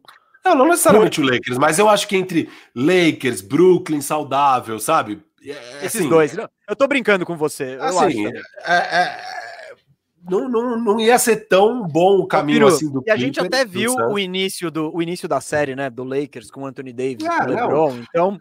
Só que assim, cara, esse é um time. A minha volta olímpica é o seguinte: primeiro, Monte Williams, nosso segundo episódio, acho, do Bandejão, elogio ele. Você até fala, nossa, acho que só você no mundo, né? E aí Mas só você no mundo tava vendo o Suns, alguma coisa assim. É, né? tipo... é não, não, não, você não quis falar mal dele, mas você quis falar de tipo, mano, quem é que tá olhando pro Suns? A, a, a, os jogos da bolha ainda não tinham começado, e eu falando bem porque eu gostava do Suns. É, e aí você vê o Monte Williams, cara, que treinador, o cara é um absurdo. O cara é um absurdo, ele sabe explorar todos os, os mismatches, ele sabe desenhar jogadas na hora do clutch. Essa jogada que ele desenha é, é maravilhosa e, e, ele é muito bom. Ele é bom na hora, ele, ele não chama timeout de imbecil, ele não, ele não faz rotação idiota. O cara é muito bom e ele sabe tirar o máximo dos jogadores, sabe? E ele tem peças então, também, né? Isso que é bom. Não, ele tem, tem muitas peças. peças. que ele sai usando, assim. Então... O trabalho do GM ali é muito forte, muito bom o trabalho do GM do. do... acabou de ganhar executivo do ano, né? O Jones, acho que é Jones o nome dele. É... Puta trabalho. Cara, Jay Crowder, quantas vezes discutimos é, a, a, discussão eterna minha e do Mesa, vocês devem saber de cor e salteado. Eu falei mil vezes que era muito melhor a aquisição de graça do Suns pegar o Jay Crowder do que o Portland, que deu Ariza mais picks, dois picks de primeira rodada e Ariza. Dois? Foram dois picks de primeira rodada, mais Ariza para pegar o Covington. Eu falava, gente do céu, prefiro mil vezes ter os dois picks ter o Ariza e ter o Crowder. Eu falava, não dá para comparar. Para mim, eu sempre falei, para mim, Crowder e Covington são jogadores do mesmo patamar que eu confio mais no Crowder num jogo importante. E o cara tá indo para a segunda final com dois times diferentes, Ô, sendo titular, sendo importante. É, assim, o Crowder. O, não, agora que você falou de Crowder, é, eu ainda acho o Covington mais jogador, mas ok, sabe? Você põe o Covington aí, eu acho que ele pode render igual. Mas o que é o que tem que se valorizar do Crowder é a bagagem dele. Cara, eu não tenho o número agora e depois eu posso até procurar. Nos últimos anos, ele tem tipo 50 jogos de playoffs. É, é um tá negócio tá absurdo, lá. ele tá sempre tá lá. Sempre então, lá. isso faz e, e, diferença. Cara, e a história do, do, do Crowder é legal, né? Porque nessa off-season, parece que tinha uns 20 times atrás dele, tinha muita gente atrás. E ele é poderia ele é... ter ido para um contender, né? Sei lá, vai para o Brooklyn, vai para sei lá que time, para o Lakers. Não sei se o Lakers queria ou não. Mas enfim, tinha muito time. Tinha muito time mais atrativo. Crowder, é, óbvio, é. óbvio. Muito time. Ele, cara, de fato, ele recebeu 20 propostas do que eu ouvi no podcast, acho que do Zach Lowe. E, cara, ele olha tudo e decide ir pro Suns. Ele falou: pô, não, o CP3 tá indo mesmo, e vocês estão construindo um negócio legal, quero fazer parte disso, sabe? E, cara, animal, muito legal essa história. É, incrível a decisão dele de ir para o Suns, né? Que é um time que era pouco olhado. É, foi legal o que eles fizeram na bolha, óbvio. Mas, pô, e, e, aí agora é peça de um time, peça importante de um time que está indo para a final de conferência. Então tem essa volta olímpica e tem a volta olímpica inevitável que eu tenho que dar do Eiton. Eu falei para você, a gente discutiu logo antes de começar os playoffs. Eu falei, cara, o Eiton é melhor que o Cat. Se não é já hoje, vai ser com certeza. Eu tava na dúvida se ele já era hoje. Não, não, não. Você não crava. Pera. Não, calma. A sua volta eu cravei, aí. cravei que ele seria melhor. Não cravei? Em dois anos. Eu falei, em dois anos ele já vai ser melhor que o Cat, com certeza. Se é que já não é hoje, falei. E para mim ele já é melhor hoje, cara. E eu falava toda hora, a galera criticando muito o Eiton, porque realmente a temporada foi um pouco decepcionante. Teve muito. E eu falava, cara, tem muito de ajuste, de aprender a jogar com o CP3. É, tem, muito, tem muito de ajuste, tem muito de. Cara, o cara tá fazendo o papel dele, só que você tem que ver o que ele faz na defesa. Ele é um puta defensor.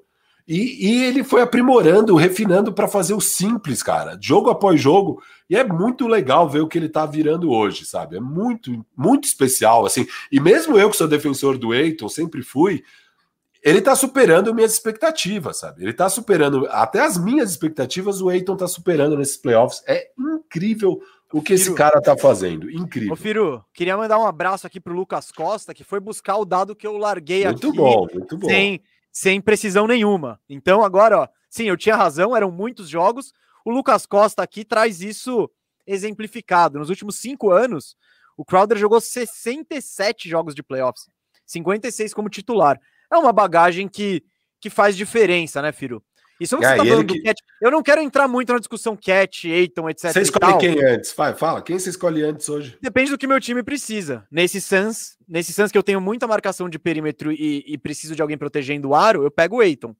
Mas eu gostaria muito, muito, muito de ver o, o, o, o Cat jogando com o Chris Paul da vida, jogando num time decente. Coisa que ele, ele só jogou com Dillow, só jogou com Rubio. Quem que era o outro armador dele lá? Sei lá, meu. Eu, eu queria ver ele num time decente. É, que, ele, que ele tenha com quem dividir o protagonismo. Porque ah, nem o Eiton, nem o Cat, Firo, eh, são essas super estrelas vão te levar para o time. De fato, eu, isso eu te dou esse ponto sem dúvida. Você coloca o Eiton lá em Minnesota, ele tá lascado, tá lascado. Exato, tadinho, tadinho do Eiton lá. Ah. Ele, ele, ele, ia, ele, em Minnesota, ele ia ter que fazer tudo o que a gente acha ruim no jogo dele. Ele ia ter que bater bola no perímetro, chamar, iso, chamar iso, isos para ele. Ele ia ter. Sabe, no Suns não, ele faz o, o feijão com arroz, mas é aquele feijão com arroz da vovó ali. Bem feito, temperadinho. Enfim, muito bom. Cara, não, por isso, jeito, por falando... isso, eu estou, eu estou te parabenizando, é. eu te dou os louros e reconheço que o Eiton tá muito bem, assim. E ele é a principal razão do Clippers estar tá tendo problemas com o Suns, porque o, a, a ele, identidade. Ele é, ele é a, a identidade do Clippers que não dá para é. resolver. Ele é a parte da charada que, assim, sei lá o que, que você vai Sim, fazer. Porque, não... porque ele tá abusando, ele tá abusando dos baixinhos ali. O que o Gobert não fez, o que o Porzingis não fez, ele tá fazendo, chutando, sei lá, 70, 80% de quadra. Você não pode se dar o luxo disso e ainda pegando rebote. Então, quando você tá com os baixinhos, é isso, você tá dando pro pivô alto aproveitamento e muito rebote. Então, é uma maneira de explorar aí o, o small ball. Antes, ô Firo, vamos só fazer a finaleira aqui dessa série pra gente já ir pro superchat. Eu queria falar, o, destacar o jogo 1 do Booker, que foi um triplo-duplo né? ali. Mostramos aqui, ele fez 40 é, pontos, triplo-duplo de 40 pontos. E o que foi legal é, sem o Chris Paul, nesse primeiro jogo, sabe, perder esse primeiro era jogo em casa ia ser muito... complicado. Então, e ele é, ele chamou a responsa. Ele, ele se apresentou para ocasião, botou a bola embaixo do braço e tomou muitas decisões boas, muito boas decisões. Ele demonstrou muita maturidade, claro, arremessar, todo mundo sabe que ele arremessa, isso não é, não é dúvida para ninguém, mas envolvendo os, os companheiros, sabe? É, tomando, tomando boas decisões, chutando quando tem que chutar, passando quando tem que passar. Enfim, é, queria valorizar isso também e dizer que o meu palpite nessa série foi foi seleções em cinco e eu tô bem confiante, viu, Firu? Não, ótimo palpite, cara. Ótimo palpite. Eu, por ter medo do Chris Paul perder talvez os quatro primeiros jogos, era muito indefinido. Mas eu, acabei... eu, pe... eu pesei sem os dois, Firu. Tipo, sem Chris Paul e sem Kawhi. É, é, é, é cara, é que sei lá, eu. É, eu, eu... A, a eu verdade, posso estar errado, hein? Posso estar errado. Eles podem ganhar os dois jogos errado. agora. A e... verdade é que eu já quebrei tanto a cara com o Clippers Apesar de eu ter achado que eles iam ganhar em sete jogos do Dallas, mas depois que abriu 2 a 0 eu achei que já tinha ido para o saco. E, e, a série passada eu tinha certeza que tinha ido para o saco. Mas, cara, e, e olha uma coisa, hein? Os, as duas séries, eles abrem 2 a 0 e no jogo 3 o principal jogador do outro time se machuca. Luca e Donovan Mitchell. Abre o olho, Vamos torcer abre muito. O olho. Devin Abre Booker. Olho, Booker. Não, Abre o olho. Vocês não, não ousem machucar Devin Booker. Não ousem. Porque vai ser uma sacanagem. Você fala como se, se ele fosse que, que, como se o Patrick Beverly tivesse dado uma tesoura neles. É, não nada não. disso. Vocês não ousem, sei lá, os deuses do basquete. Tô falando ah, pros tá. deuses do basquete aqui. Não, o Clippers não fez nada de sacanagem. Achei que você tava acusando o seu clipaço de ter sido não, sujo. Não, meu clipaço. Mas, ó, o meu clipaço nesse momento tá de novo na mesma situação. Ó, uma lesão do melhor jogador do outro lado de virar a série. tipo, porque. E, e, assim, de verdade, foram as duas coisas que aconteceram, tá? Nas outras séries. Tem a lesão dos caras que dificulta o outro lado, e tem os ajustes. As duas coisas acontecem no mesmo tempo e as coisas dão muito certo pro, pro, pro clipaço, pro nosso clipaço. Cara, é, é difícil imaginar, e dessa vez espero que não aconteça com o Booker, e não só isso, deve ainda voltar o CP3. Então, cara, essa vez vai ficar difícil de fazer a virada do 2-0. Isso, isso. Eu também tô nessas, Firu. Mais, mais nenhum adendo? Podemos ir para o superchat? Podemos. Podemos. Então, vamos, vamos fazer a leva de recadinhos. Ah, não, não. Calma aí, calma aí. Vamos falar de Paul George? Nadinha, vai passar batido. Ah, Paul George. Paul George. Boa, boa, boa, boa, boa. É, eu, tô, eu tô de olho no relógio, mas essa é uma bola sua, né? Que eu acho que Vamos você lá. que tem. Você é o responsável a levantar, né? E É. porque você. Você tá aí pegando, falando que ele é pior que o Marcos Morris, essas paradas aí nas Não, redes não. sociais, eu tô Eu acompanhando. Marcos Morris foi demais, você foi além da conta. Quem, quem que é? Quem que, mas ele é a terceira, ele é a terceira peça, de acordo com você. A primeira, Não, indiscutivelmente, é Red Jackson. Quem que é a segunda? eu vou explicar aqui, calma aí. Você calma aí. tweetou, você tweetou. É, eu Eu- tô provocando ali. Tô uma provocaçãozinha. Não, o negócio é o Fica seguinte. nesse- Cara, Você é uma o- pessoa o- pública, Rafa. uma coisa que rola é o seguinte, né? O, o, o Clippers, ele vira essas séries, né? Principalmente a série contra o Jazz. A galera já tava falando muito naquele jogo, acho que 4, que o Kawhi Leonard, óbvio, joga bem. O Kawhi Leonard sempre joga bem. Tipo, nossa, olha só, ele que tá virando o jogo, ele é o cara. Como se fosse uma atuação a lá Kevin Durant, do cara que vai lá e contra todas as chances consegue ganhar o jogo.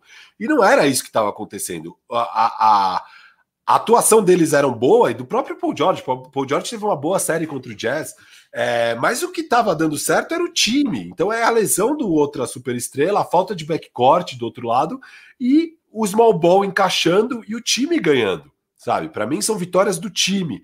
E a galera tem uma necessidade de exaltar, além da conta, esses dois caras, que eu discordo um pouco. E aí o Kawhi, o Kawhi que tava A criando. galera, já- a galera tem uma necessidade de exaltar muito Eu esses acho. dois caras, ou você Não. tem essa necessidade de diminuí-los? Responde aí nos comentários, melhor. gente. É isso. O Kawhi já estavam criando a narrativa do não, tá vendo? O Kawhi é quase um LeBron James. Olha o que ele tá fazendo nessa série. E aí o Kawhi cai e eles ganham todos os jogos, mesmo sem o Kawhi. Porque o que tinha encaixado era o time e o que tinha ferrado do outro lado era o Donovan Mitchell fora. Fora, assim, com um calcanhar. E mesmo assim o Donovan Mitchell ainda mete 40 pontos. Absurdo. Mas enfim, Pra mim, ali é claramente uma vitória do Clippers. E a galera subestimou o time do Clippers. Porque esse lineup de Red Jackson, Terrence Mann, Paul George, Batum e, e Morris é um bom lineup, cara. É um bom time. Óbvio, não é um time pra estar na final de conferência. Mas esse ano foi zicado, né? Esse ano foi muita lesão de todo lado. Esse é um time que não estaria em final de conferência se não fosse essas lesões. Agora, já nesse jogo, de novo, a galera elogiando ele ainda conta o Paul George, sabe? Muito. Tipo, o Paul George, cara, no primeiro jogo, ele vai lá, os primeiros três quartos, e você tá sem o Kawhi, você tem que chamar um pouco mais a responsabilidade, sabe? Você, agora, querendo ou não, você é o cara do time. Ou você vai deixar a chave do time na mão do Red Jackson? É, é esse é o nível de estrela que você é. Não é possível. Primeiro jogo, ele estava tendo um jogaço. Os três primeiros quartos, ele estava com 33 pontos, três rebotes, três assistências, dois roubos de bola, um toco, é, aproveitamento na linha de três de sete bolas convertidas de 12 tentadas, é, 10 de 21 nos arremessos de uma forma geral. Ele vai para o último quarto, ele some da partida, ele faz 0 de 5, 0 de 3 na bola de 3, um mísero ponto, um rebote, duas assistências, é, duas assistências, que foi o que ele foi bem ali, foi duas assistências. Cara, uma partida ridícula no último quarto, não dá para acontecer isso. E aí vai pro segundo jogo, e ele tava tendo um jogo horroroso, que também não dá para ter, assim, você não pode ter um jogo horroroso. Ele tava 7 de 18 nos três primeiros quartos, 0 de 5 na bola de 3, 2 de 4 dos lances livres, só 50% dos lances livres, 16 pontos, 4 rebotes e 4 assistências em 3 quartos. Essa era a partida dele. Aí, cara, começa o último quarto. E ele continua Clutch. mal. Tá? Não é que ele foi clutch no último quarto, ele continua mal no último quarto. Ele vai lá, Pera. o começo dele do último quarto, ele erra uma bola de três pontos, aí ele tem dois lances livres, converte só um, e aí ele comete um turnover. E aí ele sai de quadra por três minutos. Um jogo importante desses, ele sai de quadra por três minutos, ele volta faltando sete minutos. Beleza. Aí, de novo, ele erra uma bola de três pontos, totalmente aberto, sem marcação. Erra a bola de três pontos, faltando 3 minutos e 44. Então ele entra faltando 7 minutos, não encosta na bola no ataque por 3 minutos inteirinhos, e aí ele erra essa bola de três pontos. Então vai somando aí nos erros dele. Aí, finalmente, faltando 2 minutos e 41, ele entra para o jogo. E aí ele tem aquela sequência ótima. Ele faz uma bola de três totalmente livre, que leva o jogo Tava seis pontos de diferença, tava 96 a 90. Ele diminui para três pontos. Faltando 1 minuto e 50, ele dá uma boa assistência para o Zubat. e vai para 95 ou 98, estava 5 pontos de diferença, volta para 3 pontos. Faltando 57 segundos, ele cava aquela falta com o Booker ali na, na no, no, arremesso do, de, da lateral, né? Na bola na lateral.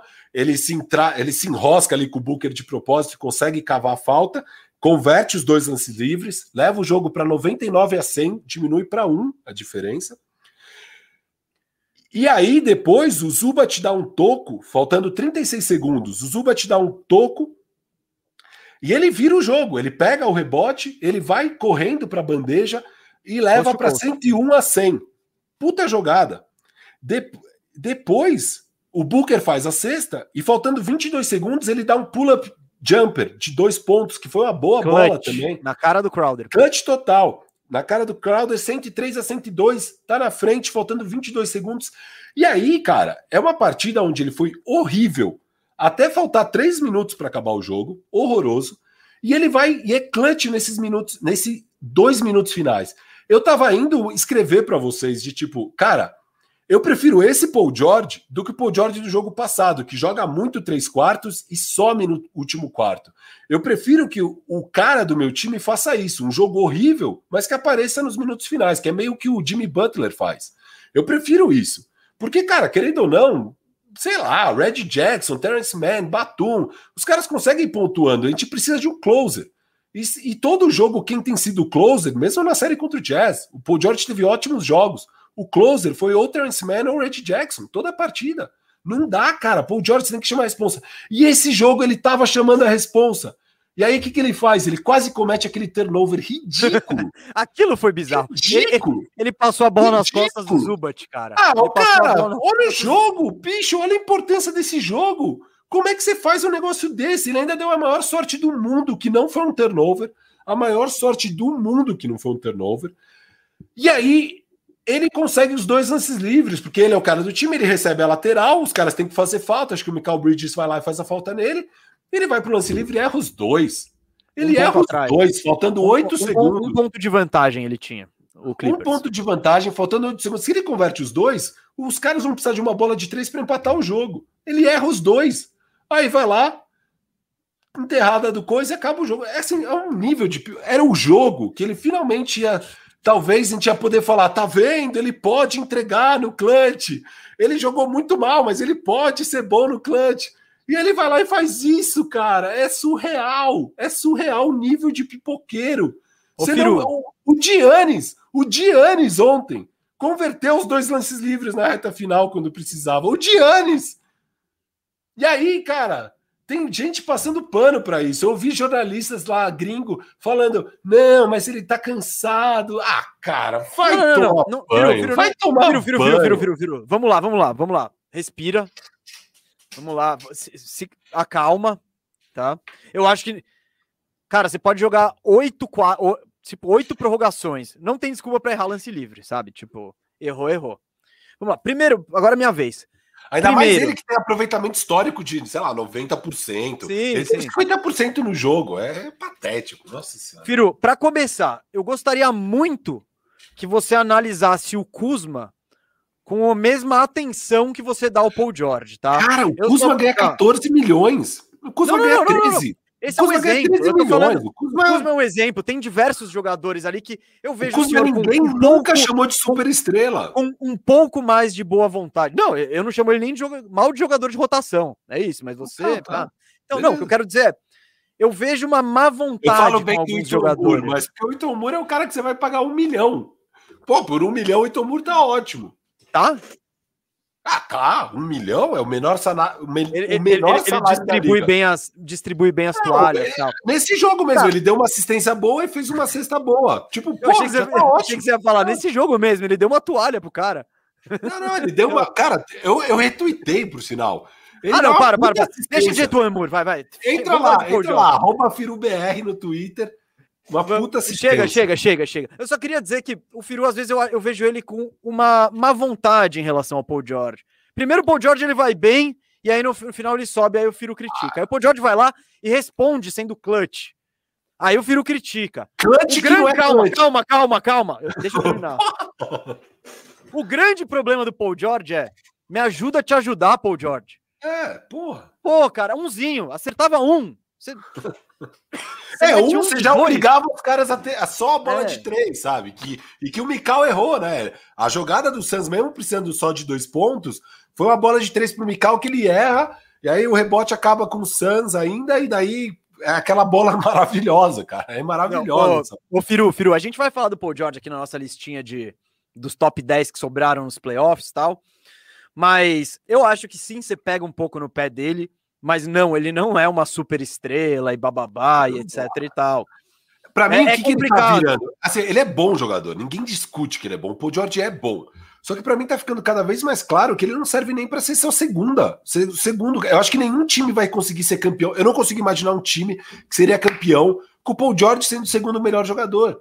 Para mim ele é o lado... terceiro. É o terceiro nem se melhor. colocar ele do lado do seu LeBronzinho? Acho que não, cara. Eu não acho ah. que o ah. LeBron ganha com ele. Eu não acho que o LeBron ganha com o Paul George, cara. A não ser que daí, a não ser que a terceira e quarta peça sejam muito boas. Só que eu você põe o Paul George no, você põe o Paul George nesse Hawks aí, ele seria o segundo melhor jogador. E eles e poderiam ser campeões. Campeão. Ah, não seria campeão. Ou, ou com o Paul George ali. A gente acabou de falar que tem um buraco na posição 3, tá jogando Solomon Hill. Porra, eu acho que sim. Eu acho que subiria drasticamente as chances. Mas é isso, gente. Vamos, vamos agilizar aqui. Eu, na real, achei que a gente ia tratar isso já muito mais não, rapidamente. O Paul George, ele é bom. É um cara, ele é bom.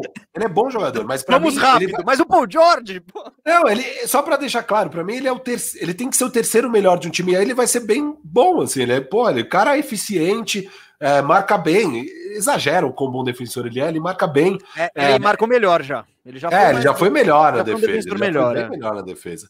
Então, assim, cara, é ok, o Paul George é, só o que não dá é ele ter essa atitude de super estrela. Você vai ver a entrevista dele, ele sempre cheio de desculpinha, uma atitude de não, eu sou foda assim, vocês vão ver. Ah, ele na, na pós-temporada do ano passado, na entre safra, aí ele falando: não, é que meu ombro tava ruim, agora meu ombro tá bom, eu vou ser top. Cara, você não é top, cara. Você não é top. Você não é top, você é um bom jogador de NBA que infelizmente te alçaram e você mesmo se alçou a um ponto de super estrela que não é o seu caso. Você não é esse cara. Tudo bem. Você é um bom jogador de NBA, mas. Tá tudo bem, Firo, tá tudo bem, tá tudo bem. O Paul George, ele tá ouvindo isso agora oh. no, na preparação pro jogo, tá? Ó, oh, é... eu acho que o que o cara tava falando aqui não é um elogio, viu, Paul George? Que você é melhor que o Simmons. não, não, não, não, não, não é. Seria uma boa troca, hein? Seria uma boa troca. Simmons e Curry por Paul George, eu fecho. Vai arrumar um armador pro. pro... E Curry, imagina, o, o Clippers tem que dar Paul George mais alguma coisa. Sei não, hein? Pelo Simmons? É o, o cara caiu o valor, Pelo né? Simmons? É, tipo...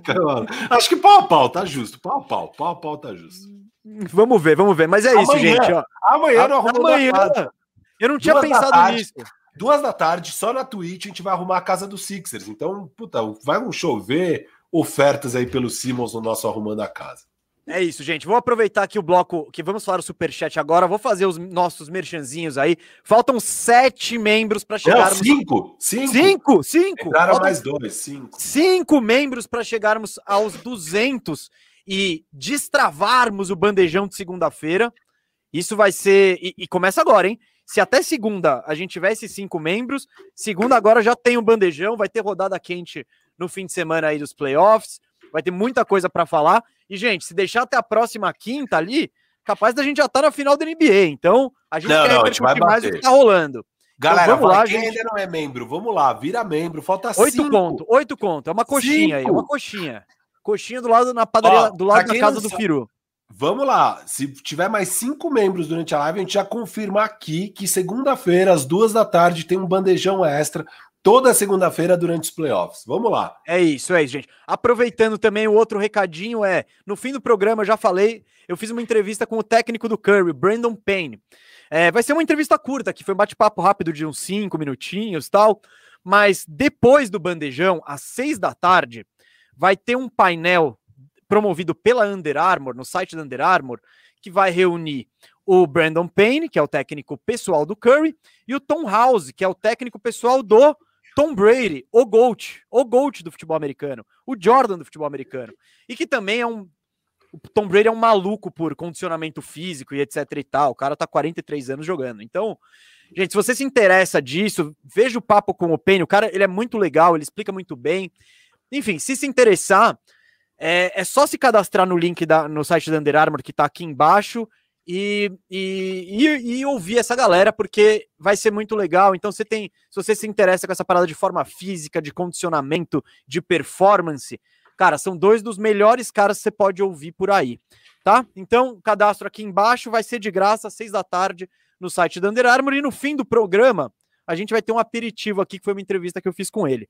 Agora vamos para o superchat, Firu. Porque é isso, gente. Superchat, a gente tá. O, o Casca tá guardando todas as mensagens que chegaram, a gente não ignorou, tá? E agora a gente tá fazendo o bloco do superchat. Tem um bloco agora, a gente vai ler o que chegou. E antes da entrevista, na finaleira do programa, vamos ler o segundo bloco de superchats, tá? Mas vamos nessa, Firu, aqui, ó. Elias Ribeiro. Salve, Firu, salve mesa, salve, Elias. Atualmente, Nate McMillan é o melhor técnico é o melhor técnico careca da NBA? Gostei desse, desse, Cara, desse filtro. Não, porque Gostei tem o Monte Williams. Monte Williams é o melhor técnico careca. É, é.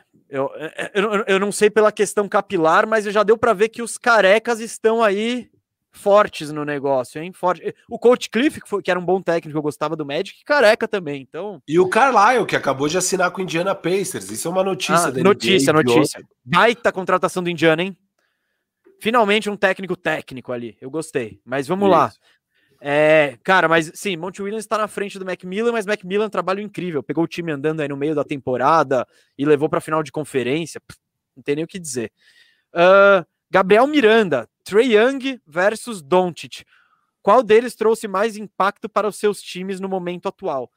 Gente, é, é, eu, eu vi que. E eu já vou ler outra, então, Firo, que, que esse tema é recorrente aqui, ó. É. Que teve uma do. Papapá, papapá, que o Pedro Neiva de Melo. Ontem na transmissão, o Bulga disse que o Trey chegou no tamanho do tesouro, que é o Doncic. Quem joga mais agora? Briguem pra gente ver. Não vai ter briga, pessoal. Não. O Trae Young é incrível, mas eu e o Firu consideramos o Doncic ainda mais jogador. E eu até disse em outro programa. Com o Doncic no lugar do Trey, eu isso. acho que o Atlanta ia brigar ia ser ainda mais favorito ao título, assim. Então, porque assim, para mim o Atlanta é uma zebra, tá na final, mas tá na final, eu acho até que vai avançar, vocês ouviram o meu palpite aqui, vai avançar para final de para final da NBA. Mas mas para mim ele só vai avançar até aí pelas zebras, porque para mim se pega um Brooklyn Nets na final de conferência teria tomado um pau, um Brooklyn Nets completo, né? Teria tomado um pau. O Sixers, se não pipocasse monstruosamente, o Hawks também teria perdido. Então assim, é... cara, mas não vamos méritos... desmerecer o Trey, né? É, não, muitos méritos pro Hawks tá aí. O Trey Young tá absurdo, mas para mim, se, se tivesse o Luca no lugar do Trey Young, é, o Hawks seria favorito ao título sem considerar lesões, sabe? Para mim, um time que é Luca, é, Bog, aí o, o Cam Reddish não ter, o Cam Reddish não teria, o DeAndre ah, Hunter não teria. Um dos dois Cam não Reddish, teria. Cam Reddish. Ah. Então, o DeAndre Hunter, eu acho. Na verdade, você pode dizer assim: não teria o DeAndre Hunter, que o DeAndre Hunter foi a quarta escolha no ano seguinte. Então, eles pegaram eles o Trey Young e não foram bem e tiveram o quarto pique. Então, tira o DeAndre Hunter e põe o Cam Reddish, que foi o pique do Dallas. Então, vamos dizer que o, com o Luca, o Atlanta teria um desempenho similar ao do Dallas, vai. Então tira é. o Hunter e põe o Reddish. Tá, tá. Então, assim, cara, teria. Então, Luca, Bogdanovich, Reddish, é, Galinari ou Collins, Collins, né? Collins, Capelar. cara, pra mim esse time briga com qualquer time da NBA, cara. Qualquer time da NBA. Então, ah, o que a gente fala, o que tem que esconder o Trey, né? Nesse cenário você não tem que esconder ninguém. Então, não, defensivamente. Imagina, é... imagina, o Luca tendo essas peças ao lado dele. A gente vê ele jogando com é, Dorian Finney. Tim Hardaway é o melhor jogador dele. Tim Hardaway é o melhor. Assim, dele, é. Cara, pelo amor de Deus. assim é, é, Eu não quero desmerecer de jeito nenhum o Trey. Vocês viram o quanto a gente sim, mereceu sim, a gente o Trey, né? O quanto um a gente segmento. Fez um ele é maravilhoso. É. Mas assim, as pessoas são muito resultadistas. Não é porque o Trey tá no melhor time que agora ele é melhor do que o Luca. ele só tá no melhor time e numa melhor situação. o Luca é assim o Luca tá em outra prateleira em relação ao Trae Young. O Trae Young é maravilhoso, mas o Luca tá em outra prateleira. Firo, vamos lá que o Trae ainda é assunto, tá? Aqui, Trae Young qual trouxe mais. E, e Marcelo, não é só o teto dele que é menor, o, o, piso, né? A atualidade é menor. Assim, o Luca já tá num patamar acima do Trey, e eu imagino que os dois vão subir, mas o, o Luca vai subir. O Luca aí... foi first team ao NBA, né? Terceiro ano. Então, exato, exato. eu acho que isso já mostra um pouco como ele é respeitado e valorizado na liga. Vamos lá. Rafael Alves. Acho que o Luca tem um potencial para ser top 5 da história, mas queria saber pra, qual seria para vocês o teto do Trey. Cara, o que a gente tá vendo nesses playoffs já aumentaram o teto dele bastante. Pô, com 22 anos fazer isso. 22 anos batendo recorde de final de conferência. Com certeza, o teto dele hoje é mais alto do que era para mim no começo desses playoffs. E, e não tenho é. vergonha nenhuma em admitir. E eu acho muito legal valorizar, né? Como o Trae Young se colocou, a postura dele de líder e de, e de estrela mesmo. É, a postura que ele tem é de estrela. A gente fala do Ben Simmons, fala do Paul George, fala. Tem jogadores ruins que têm postura de estrela e não deveriam ter, mas o Trae Young não. Ele, ele bate no peito como o cara do Hawks, como o responsável pelo time ganhar ou perder. E isso é muito legal. E o time tá tendo sucesso com esse desempenho absurdo dele. Então, eu não sei qual que é o teto. Eu vou dizer, vai, Curry é o teto dele que o Curry deve ser o 15 da história. Acho muito difícil, hein, gente? É teto. Muito pouco provável ele chegar no, no nível é, do Curry. O teto dele é Mas... é um top 20, acho, assim. Eu diria que é um Mas, top gente, 20. Tá? Mas pode. Overreaction pode... aqui, hein, gente? É overreaction é, desse E pode dar é. tudo certo na carreira do cara, sabe? Ele pode ganhar quatro títulos e aí do nada tá perto de um top 10. Sei lá, pode sabe? Vamos ver, gente. Eu tô, eu é. tô animado. E, bom, meu, como meu filho tá torcendo pro Hawks agora e eu acho que essa chegou para ficar, então eu vou ver muito Trey Young aí pela, pela frente na minha vida, o que é ótimo aqui. Thiago Biadione, como se assiste o Bandejinha? CP3 rumo ao anel. Eu acho, só para o Firu vai falar do Bandejinha, mas eu acho que o Suns é o favorito hoje, né? Acho que para todo, acho que nenhuma outra pessoa aponta outro favorito. Sim, é, o Suns é o favorito. O Bandejinha, ele tá no site Tidb. É, é... Cara, o Tidb é uma startup que eu tô criando, assim, então a gente utiliza. Ele ainda tá no estágio bem embrionário, assim, tem alguns probleminhas. A gente tá prestes a lançar um app. Ainda esse ano a gente vai lançar um app, a experiência vai ser bem melhor. Mas o legal disso é que a gente consegue criar conteúdo muito rápido. Então, é, quando a gente precisa lançar, é como se fosse um formato pocket do bandejão, e aí o Cauê participa muito, o Tomás, o Gui, é, além do Mesa e eu. É, e a gente daí consegue soltar mais conteúdo. Então a gente acaba criando. Puta, a, pré, a série vai começar na segunda-feira, a gente cria lá a prévia, porque senão. Agora com o bandejão duas vezes por semana vai melhorar a nossa vida, né? Porque tenho certeza que vai bater, faltam três membros. Mas o Bandejinha tem vai. sido muito útil, a gente quer ainda cada vez mais soltar conteúdo lá, principalmente a hora que ficar um app mais estruturado. Mas a gente já usa o endereço, acho que a gente vai colocar na descrição do vídeo, né? O Cascão é possível colocar na descrição do vídeo? O Cascão vai me falar aqui se é possível se e eu falo pra vocês. E se não for, vai lá no, no Instagram do Firu, arroba FiruBR, que tem o link, acho que no, no, no próprio, no próprio perfil, né, Firu? Então, Segue também me segue. Já que você está indo para o Instagram, me segue no arroba Gustavo Mesa 87. É isso, vamos ter mais um aqui, eu acho. Pedro Correia. Salve Mesa e Firu, passando aqui para deixar meu apoio para o Bandejão. Valeu, Pedro. Seu apoio é muito importante, o apoio de todo mundo. Então valorizamos demais. Vocês estavam certos quando disseram que algumas pessoas torcem mais pelas estrelas que pelos times. Vamos a Stray essa é a tendência, né? É a tendência dessa nova geração. A galera. É isso, você curte um jogador e vai seguindo ele. E isso eu acho que. Come... Eu não vou dizer que começou com o Lebron, mas o Lebron acho que foi o grande catalisador dessa mudança. Quando ele saiu do Cleveland para o Miami, e Miami do dia para a noite triplicou a torcida, né? Então, eu acho que mostra bem claramente como, como é essa tendência atual. Mas. E com o Trey Young, é, é meio que isso. Você assiste o cara você cria uma afinidade, você não tem como não querer que ele ganhe, assim. Então, nesse momento, você está torcendo para o Hawks. Se o Trae Young for parar no Orlando Magic ano que vem, o que tem grandes chances, é, talvez você continue. Você vai querer ver o Trey e torcer para o time que ele gosta, né? Então, é muito doido que mudou mesmo a, a NBA. Eu que sou old school, eu torço para o Orlando Magic, mesmo sem jogador há muito tempo. Então, né? É Boa. isso. Você tem algum adendo? Não, tem aqui também a contribuição. Ele não mandou mensagem nenhuma, mas o Matheus Lima mandou um superchat de cinco reais. Eu agradeço demais. Cara, o Lucas Azevedo virou membro aqui. E é? o Vitor Camini também. Então acho que falta um membro para a gente bater 200.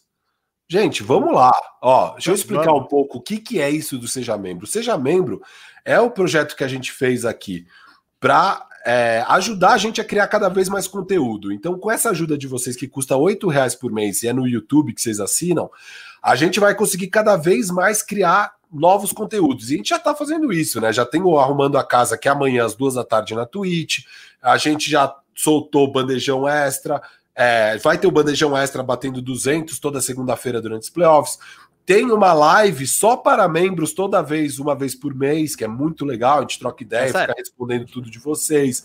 É, os membros agora também vão poder é, é, decidir os temas do Radar Bandeja nas enquetes que a gente solta. Tem um grupo no Telegram que tá legal demais. E assim, isso é o começo, tá? É uma meta para 200. A gente quer um dia ter 2 mil, 3 mil. E, cara, soltar três, quatro radar bandeja toda semana, é, ter bandeja explica todo mês. Teve gente aqui perguntando do bandeja explica. O bandeja explica, cara, é difícil fazer.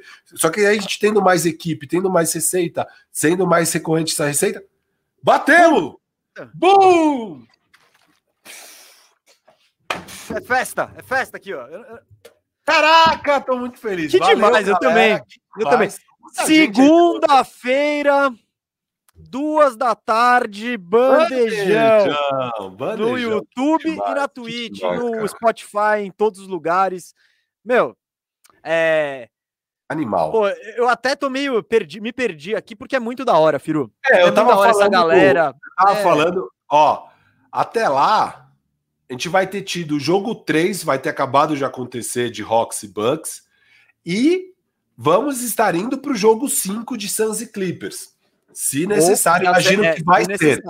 Eu imagino que vai ser necessário, não vai ser varrido. Meu clipaço não vai ser varrido. Já não decepciona, né? Não decepciona. Não, meu clipaço, cara, é um time de fibra, é um time que Brioso. não tem moleque, não tem moleque. É, e vamos, vamos ganhar um joguinho desses seleções aí. É, é isso, cara, cara, que louco, hein, Firu? Valeu, Animal. gente. Ó, gente, batemos a meta. E, só para avisar, né? Só uma meta. Agora a gente já vai fazer a meta do, não sei se 500. A gente vai agora definir a próxima meta. Um número, mas vai a ser da hora. Tá, vai ser da hora. A gente tá cada vez, meu, a gente quer estruturar bem esse programa e definir tudo direitinho para vocês e passar para vocês, mas é um programa bem legal. A ideia é, também a gente quer fazer radar histórico só para os membros. Então vou ter alguns conteúdos que vão ser exclusivos para os membros, igual a nossa Sim. live. Mas vão ter alguns outros conteúdos que vão ser para todo mundo, mas que só vai ser possível por causa dos membros. Então, ajuda a gente a produzir mais conteúdo. A, o CPM aqui, que é o, os anúncios do YouTube, dá muito pouco dinheiro. É, é difícil monetizar o conteúdo. A gente precisa monetizar para conseguir ficar mais disponível, ter mais gente na equipe. O, o canal Bandeja está crescendo. A gente está agora na Twitch, criando mais programa. Então, gente, obrigado demais pela ajuda e vamos crescer cada vez mais aí junto, viu? Valeu. Cara, incrível, fantástico, pessoal. Vocês são os nossos verdadeiros MVPs. É, é isso, é isso. E vocês... é isso que chama, vocês viram é, MVPs, é isso. E são os MVPs do canal Bandeja. E, gente, eu e a gente só tá com tantos programas novos, com tantas coisas, porque tem gente que gosta do nosso trampo, que gosta do trampo do canal Bandeja, e é muito gratificante. Vou falar vamos... nomes, porque acho que passou batido, mas Lucas Azevedo, Vitor Camini, Regis Alvarenga, é, deixa eu ver, me perdi. Tá. Vitor Vieira Campos. É, Pedro Henrique Aguiar, gente, muito obrigado a todo mundo e todos os outros que viraram membros aqui ao longo da live também. Muito, muito obrigado. Agora eu tô sem os nomes aqui, me perdi um pouco. Mas se a gente não falar agora, se a gente se passar nesse programa, até porque foram muitos membros, isso é incrível, é, gente. Se, foi mais se de 20, não né, falar o nome de alguém, a gente vai falar no próximo programa. Gente, o legal é, esses novos membros aí estão mais perto da nossa família aqui pode, sendo membro, você vai poder ir lá. Falou, você não falou meu nome lá, vai no grupo do Instagram e corneta eu e o Firu. Enfim, no, do Instagram, no do Telegram. Gente. Aqui eu tenho o nome dos membros que viraram ao longo. Vamos boa, lá. Boa, Maurício boa. Sanes, Marcos Adriano, Vinícius Luz, Damásio Bellini, Alain Lourdes, que sempre comenta, virou membro, Andrei Moraes, Mário Bariel, acho que é Gabriel. Iago Cortez, João Chaves, Camila, Simon, Bruno Cividanes Coelho, Eduardo Tinte, Lucas Azevedo. Valeu, galera. Aqui Cara, no grupo a galera tá em festa. Já gratidão, teve, gratidão. Já teve aí. GIF do Galvão mandando é tetra. Tá lindo, valeu. Segunda-feira, duas da tarde, estaremos aqui, Firu. A gente tá fazendo muita festa, mas vamos terminar esse programa aí, porque senão a gente não fecha, hein? Tem coisa para falar ainda. Tem, a gente tem mais, mais três, três assuntinhos legais. Primeiro, eu e o Frio vamos fazer um top 10 aí dos de quem sobrou nos playoffs, dos melhores jogadores que estão aí. Esse é curioso, mas depois vamos ver. Vamos falar também, repercutir rapidinho a loteria. É bem rápido, porque se você quer ver tudo que rolou, vai na nossa Twitch que a gente fez a cobertura ao vivo, hein? Então, tá lá na Twitch, é só ir ver. A gente só vai dar um pitaco ali, uma coisinha ou outra, mas vai Sim. ser rápido. E para terminar, tem a entrevista que eu fiz com o técnico do Stephen Curry, o técnico pessoal, o Brandon Payne. E eu deixo o um recado aqui que depois do bandejão, às seis da tarde, lá no site da Under Armour, o link tá aqui embaixo, vai ter um painel discutindo performance e treinamento com os técnicos de ninguém menos que o Curry e o Tom Brady, o GOAT do futebol americano, né? Que é o técnico dele é o Tom House. Então, gente, se você se interessa por esse tema, aí, ó, aí, ó. É, Cascão tá vivendo um momento, hein, gente? Que momento vive Cascão? O, é, esse, esse, é o, esse é o rolê aí. Então, eu recomendo demais. O Brandon Payne, ele é, ele é um cara bem legal, assim, explica bem. Você vai ver na entrevista aqui no final do Bandejão. E aí, se animar, dá um pulo lá no, no site da Under Armour, que vai ser bem interessante. São duas feras do assunto aí, do assunto de treinamento esportivo. Firu, você tem alguma Cara, ideia de como você quer fazer só isso? Só falar duas coisas aqui para os caras que acabaram de virar membro, porque o Lucas Azevedo está perguntando como entra no grupo. Na guia comunidade que agora você tem acesso no YouTube, tem lá o link para o grupo do Telegram. E o Eduardo Tinte está vibrando que a gente bateu a meta aqui, que a mãe dele está vibrando e mandou um beijo. Então ele acabou de virar membro. É, não sei se acabou, é, acabou de virar membro. Quero mandar um beijo aí para Bela. Um beijo, Bela. Valeu por vibrar com a gente. Tamo Muito junto. obrigado, Bela. Pô, agradecemos demais o apoio, o seu apoio e o do Eduardo. E aí, ó, tá aqui na tela. Eita mesa. É isso aí, eita nós. Gente, muito da hora mesmo. Eu tô bem animado. Não, o Eita Mesa é um GIF, cara, que aqui aparece assim, mas é aquele. É o a figurinha. O emoji, o emoji, ah, o emoji. Meteu minha, meteu minha figurinha é. aí. Gostei, gostei, gostei. É isso, tem, tem esses emojis personalizados, é da hora. Gente, muito obrigado. Vamos para o nosso top 10, top 10 aí que sobrou? Firu, Bora. vamos. Você quer começar? Vamos começar pelo começo, vai. Posição 1. E ó, eu vou Booker. colocar aqui. Devin Booker. Minha posição 1 seria o Kawhi Leonard, tá, gente? É... Ah, eu nem coloquei Kawhi porque ele não vai voltar. Não, e porque não ele. É, não, e porque ele também não quer se indispor com os fãs do Clipaço, mas é isso. Eu, o meu seria o Kawhi Leonard. Você botou Booker? Eu botei Yannis. Comecei com Yannis. Yannis em primeiro? Não, não, não, não, não, não. Trey, Trey, Trey, Trey, Trey, oh, Trey, oh, Trey, oh, Trey, oh. Trey. Mas eu botei o Yannis em segundo. Botei. Eu, ó, Yannis, Yannis, Booker e, e, e CP3 eu, eu, eu tô muito. São, são três caras tão diferentes que é difícil, né? Ser, um, um, traz uma coisa aqui, outro traz uma coisa ali. Eu sei que você não vai botar o Yannis aí. E eu, eu acho que na, na minha lista eu até botei o CP3 antes do Yannis, mas agora eu tô com o Yannis em segundo. Trey em primeiro e Yannis em segundo. Eu fui Booker em primeiro, Trey em segundo. E para mim é quase jogar uma moeda para cima entre esses dois, mas eu ainda eu confio um pouco mais ainda no Booker. Eu gosto demais dos dois, mas o Booker, cara, é, eu, eu, prefiro, eu prefiro ainda. É, não vou me deixar, não vou me deixar levar pela noite histórica de ontem do Trey, que também não foi só ontem. Não estou querendo desmerecer. É, assim, é. O Booker, cara, mas o Booker é, é difícil. Esses dois, eu fiquei numa baita dúvida aqui mesmo entre esses dois. Em terceiro, eu coloquei o CP3. Eu ainda escolho o CP3 antes em do quarto, Yannis, é isso? Isso, isso. É, o top 4 são esses caras e acho que tá são, bem. São. E tá aí bem é incrível, né? Se olhar, aí, são dois do Suns. Dois do Suns. É, é. E Paul e Booker, ah, eu, eu, já, eu, já, eu tenho muita dificuldade em analisar. Eu, acho, eu achei que durante a temporada o Paul foi mais importante. Até ele aparece menos nas estatísticas e tal, mas ele tem um papel de liderança tão grande, enfim.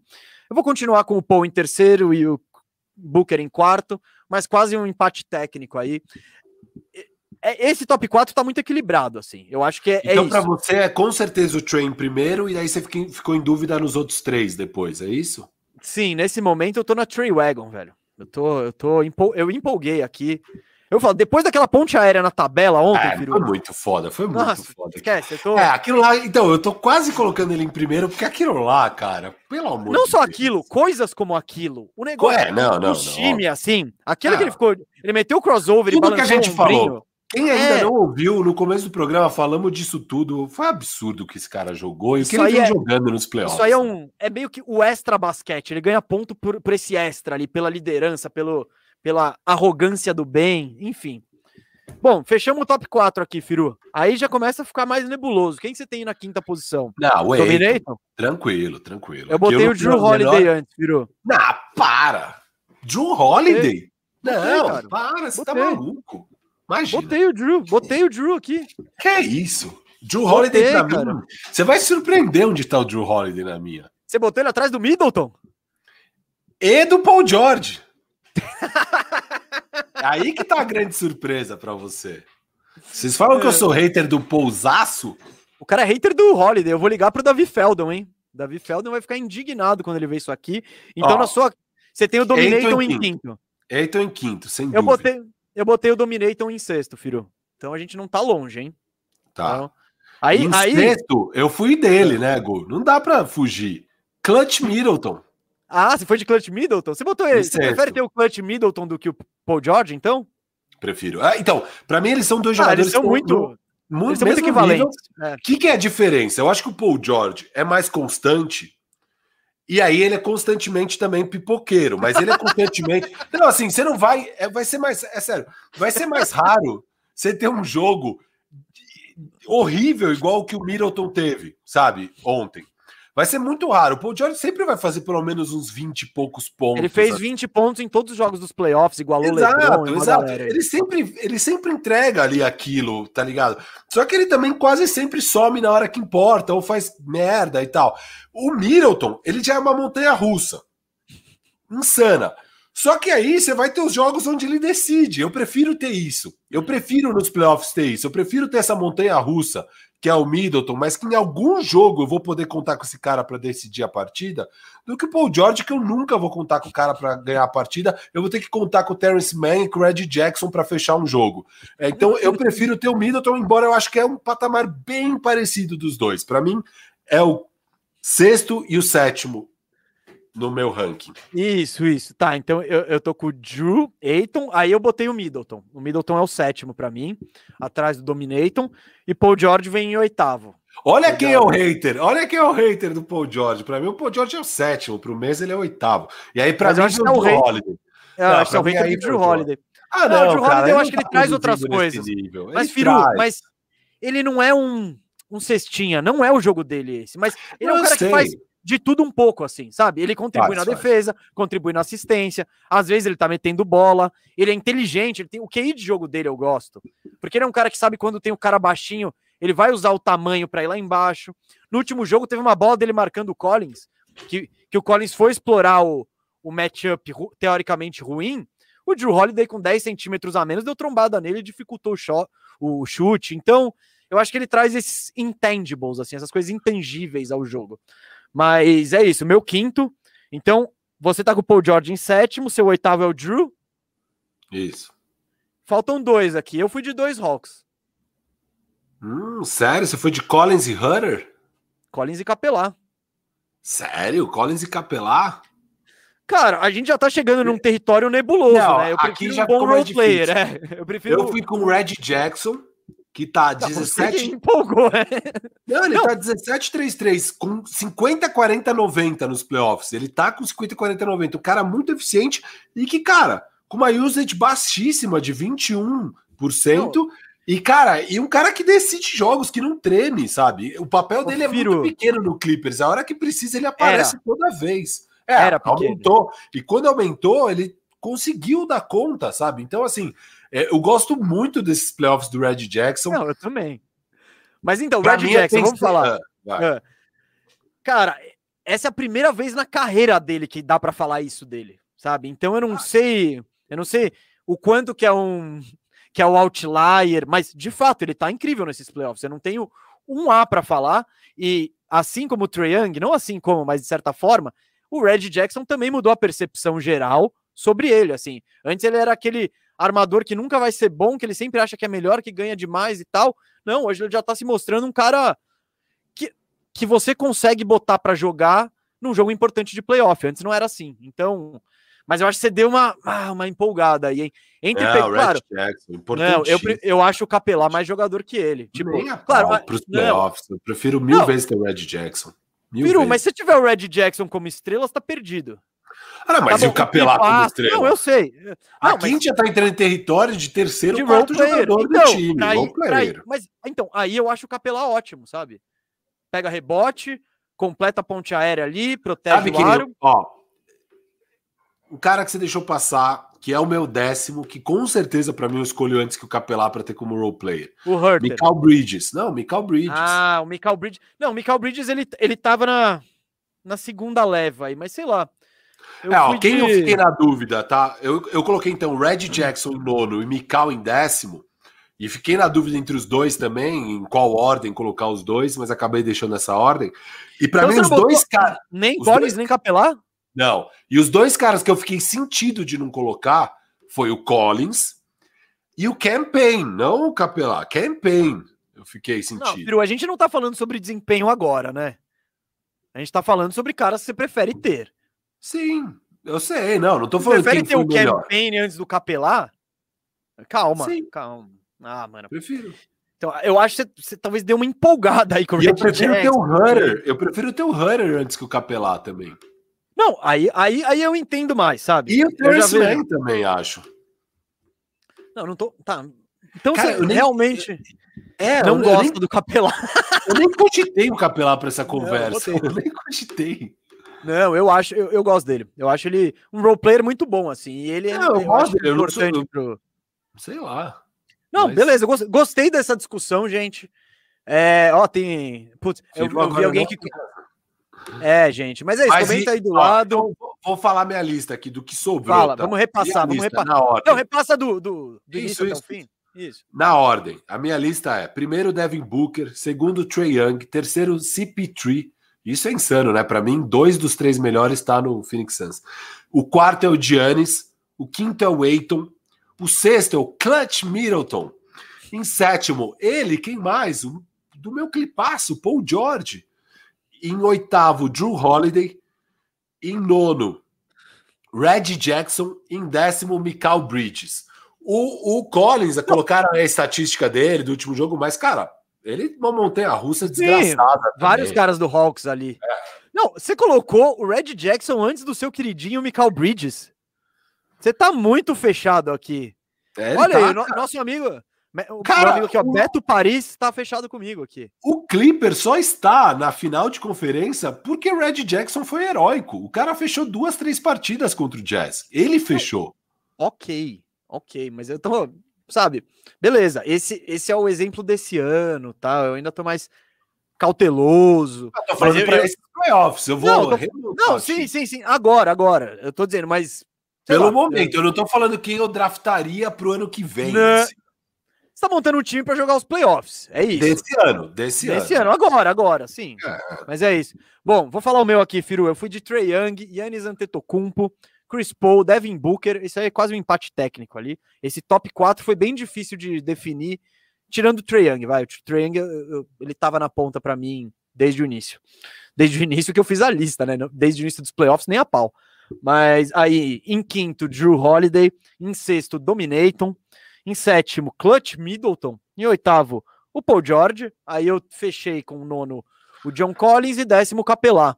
Ó, e se você consegue me convencer a tirar o Capelá e botar o Michael Bridges, tá? Mas. Boa. Acho que é justo, hein?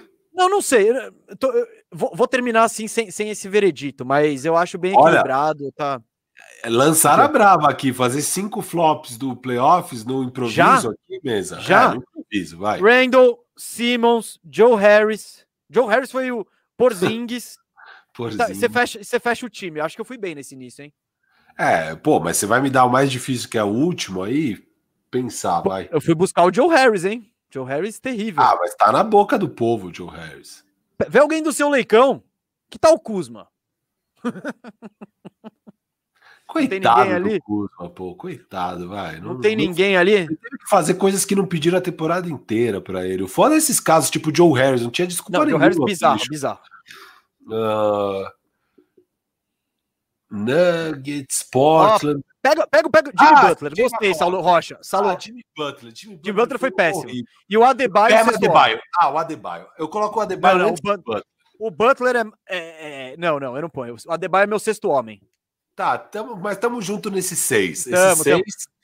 E aí não, eu tinha A galera soprou, gostei da galera soprando, hein, gente? Foi bom, foi bom. Foi Miami.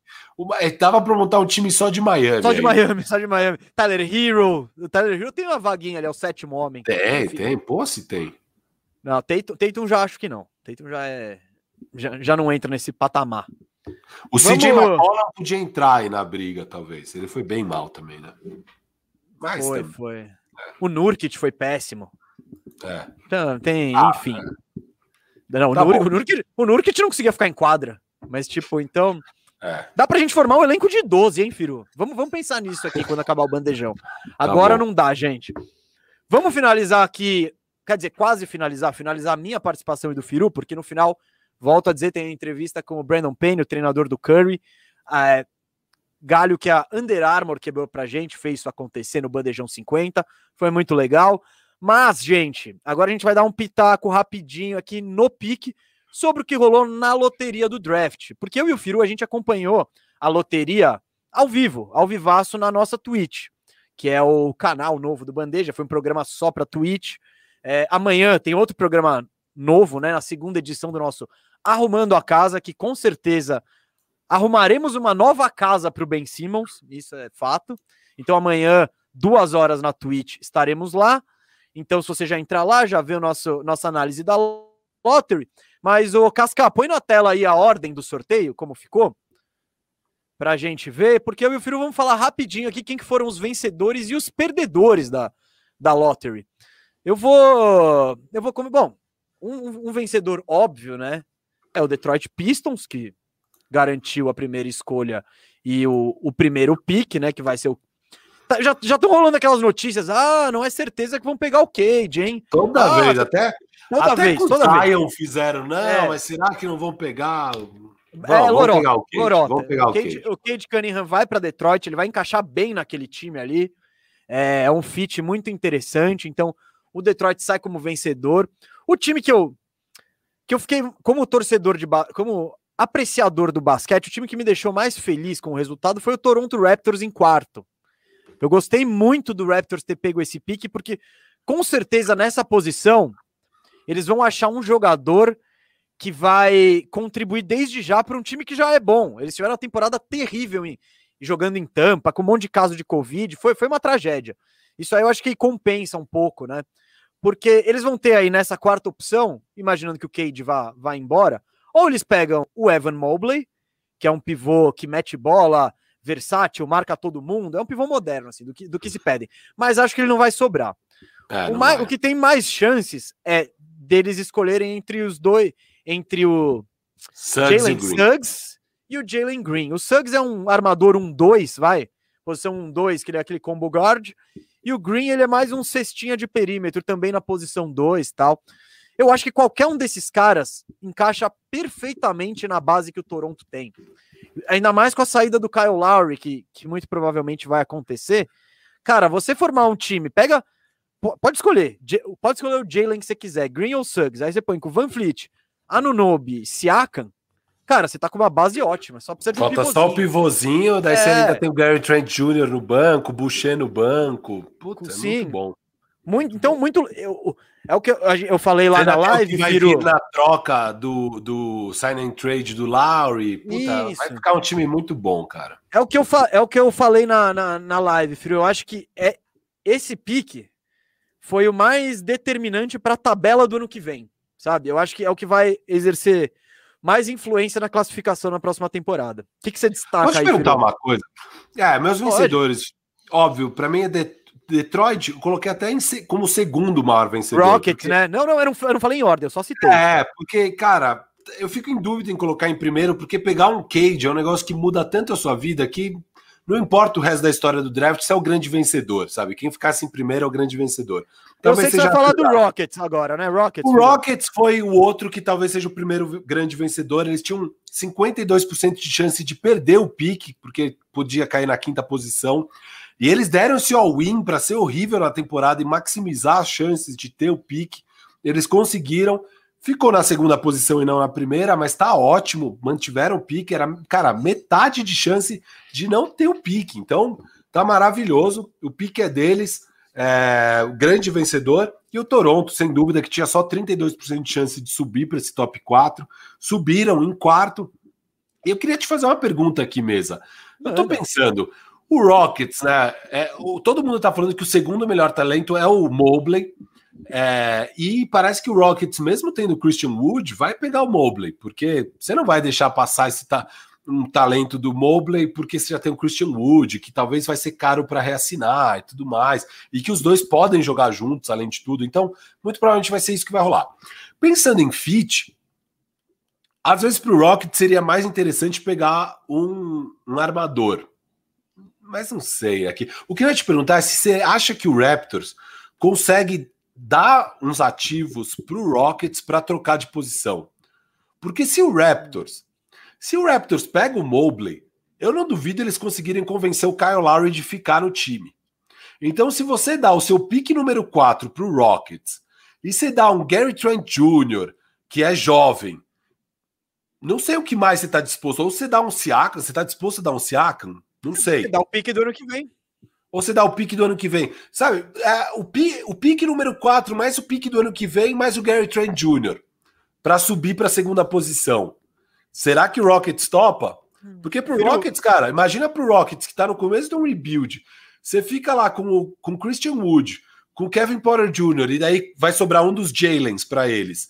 E aí você tem um pique do ano que vem, do Raptors. E aí você tem o Gary Trent Jr. Cara, as coisas começam a melhorar. Talvez seja mais jogo também. Talvez seja um win-win. Sabe? Não sei o que, que, Não, que você eu, acha. Eu, eu, eu, gosto desse cenário que você especulou, Firu, mas vamos lá. Primeiro, eu acho que o Rockets não tem que pensar no. Ah, temos o Christian Wood, por isso não vamos pegar o Mobley.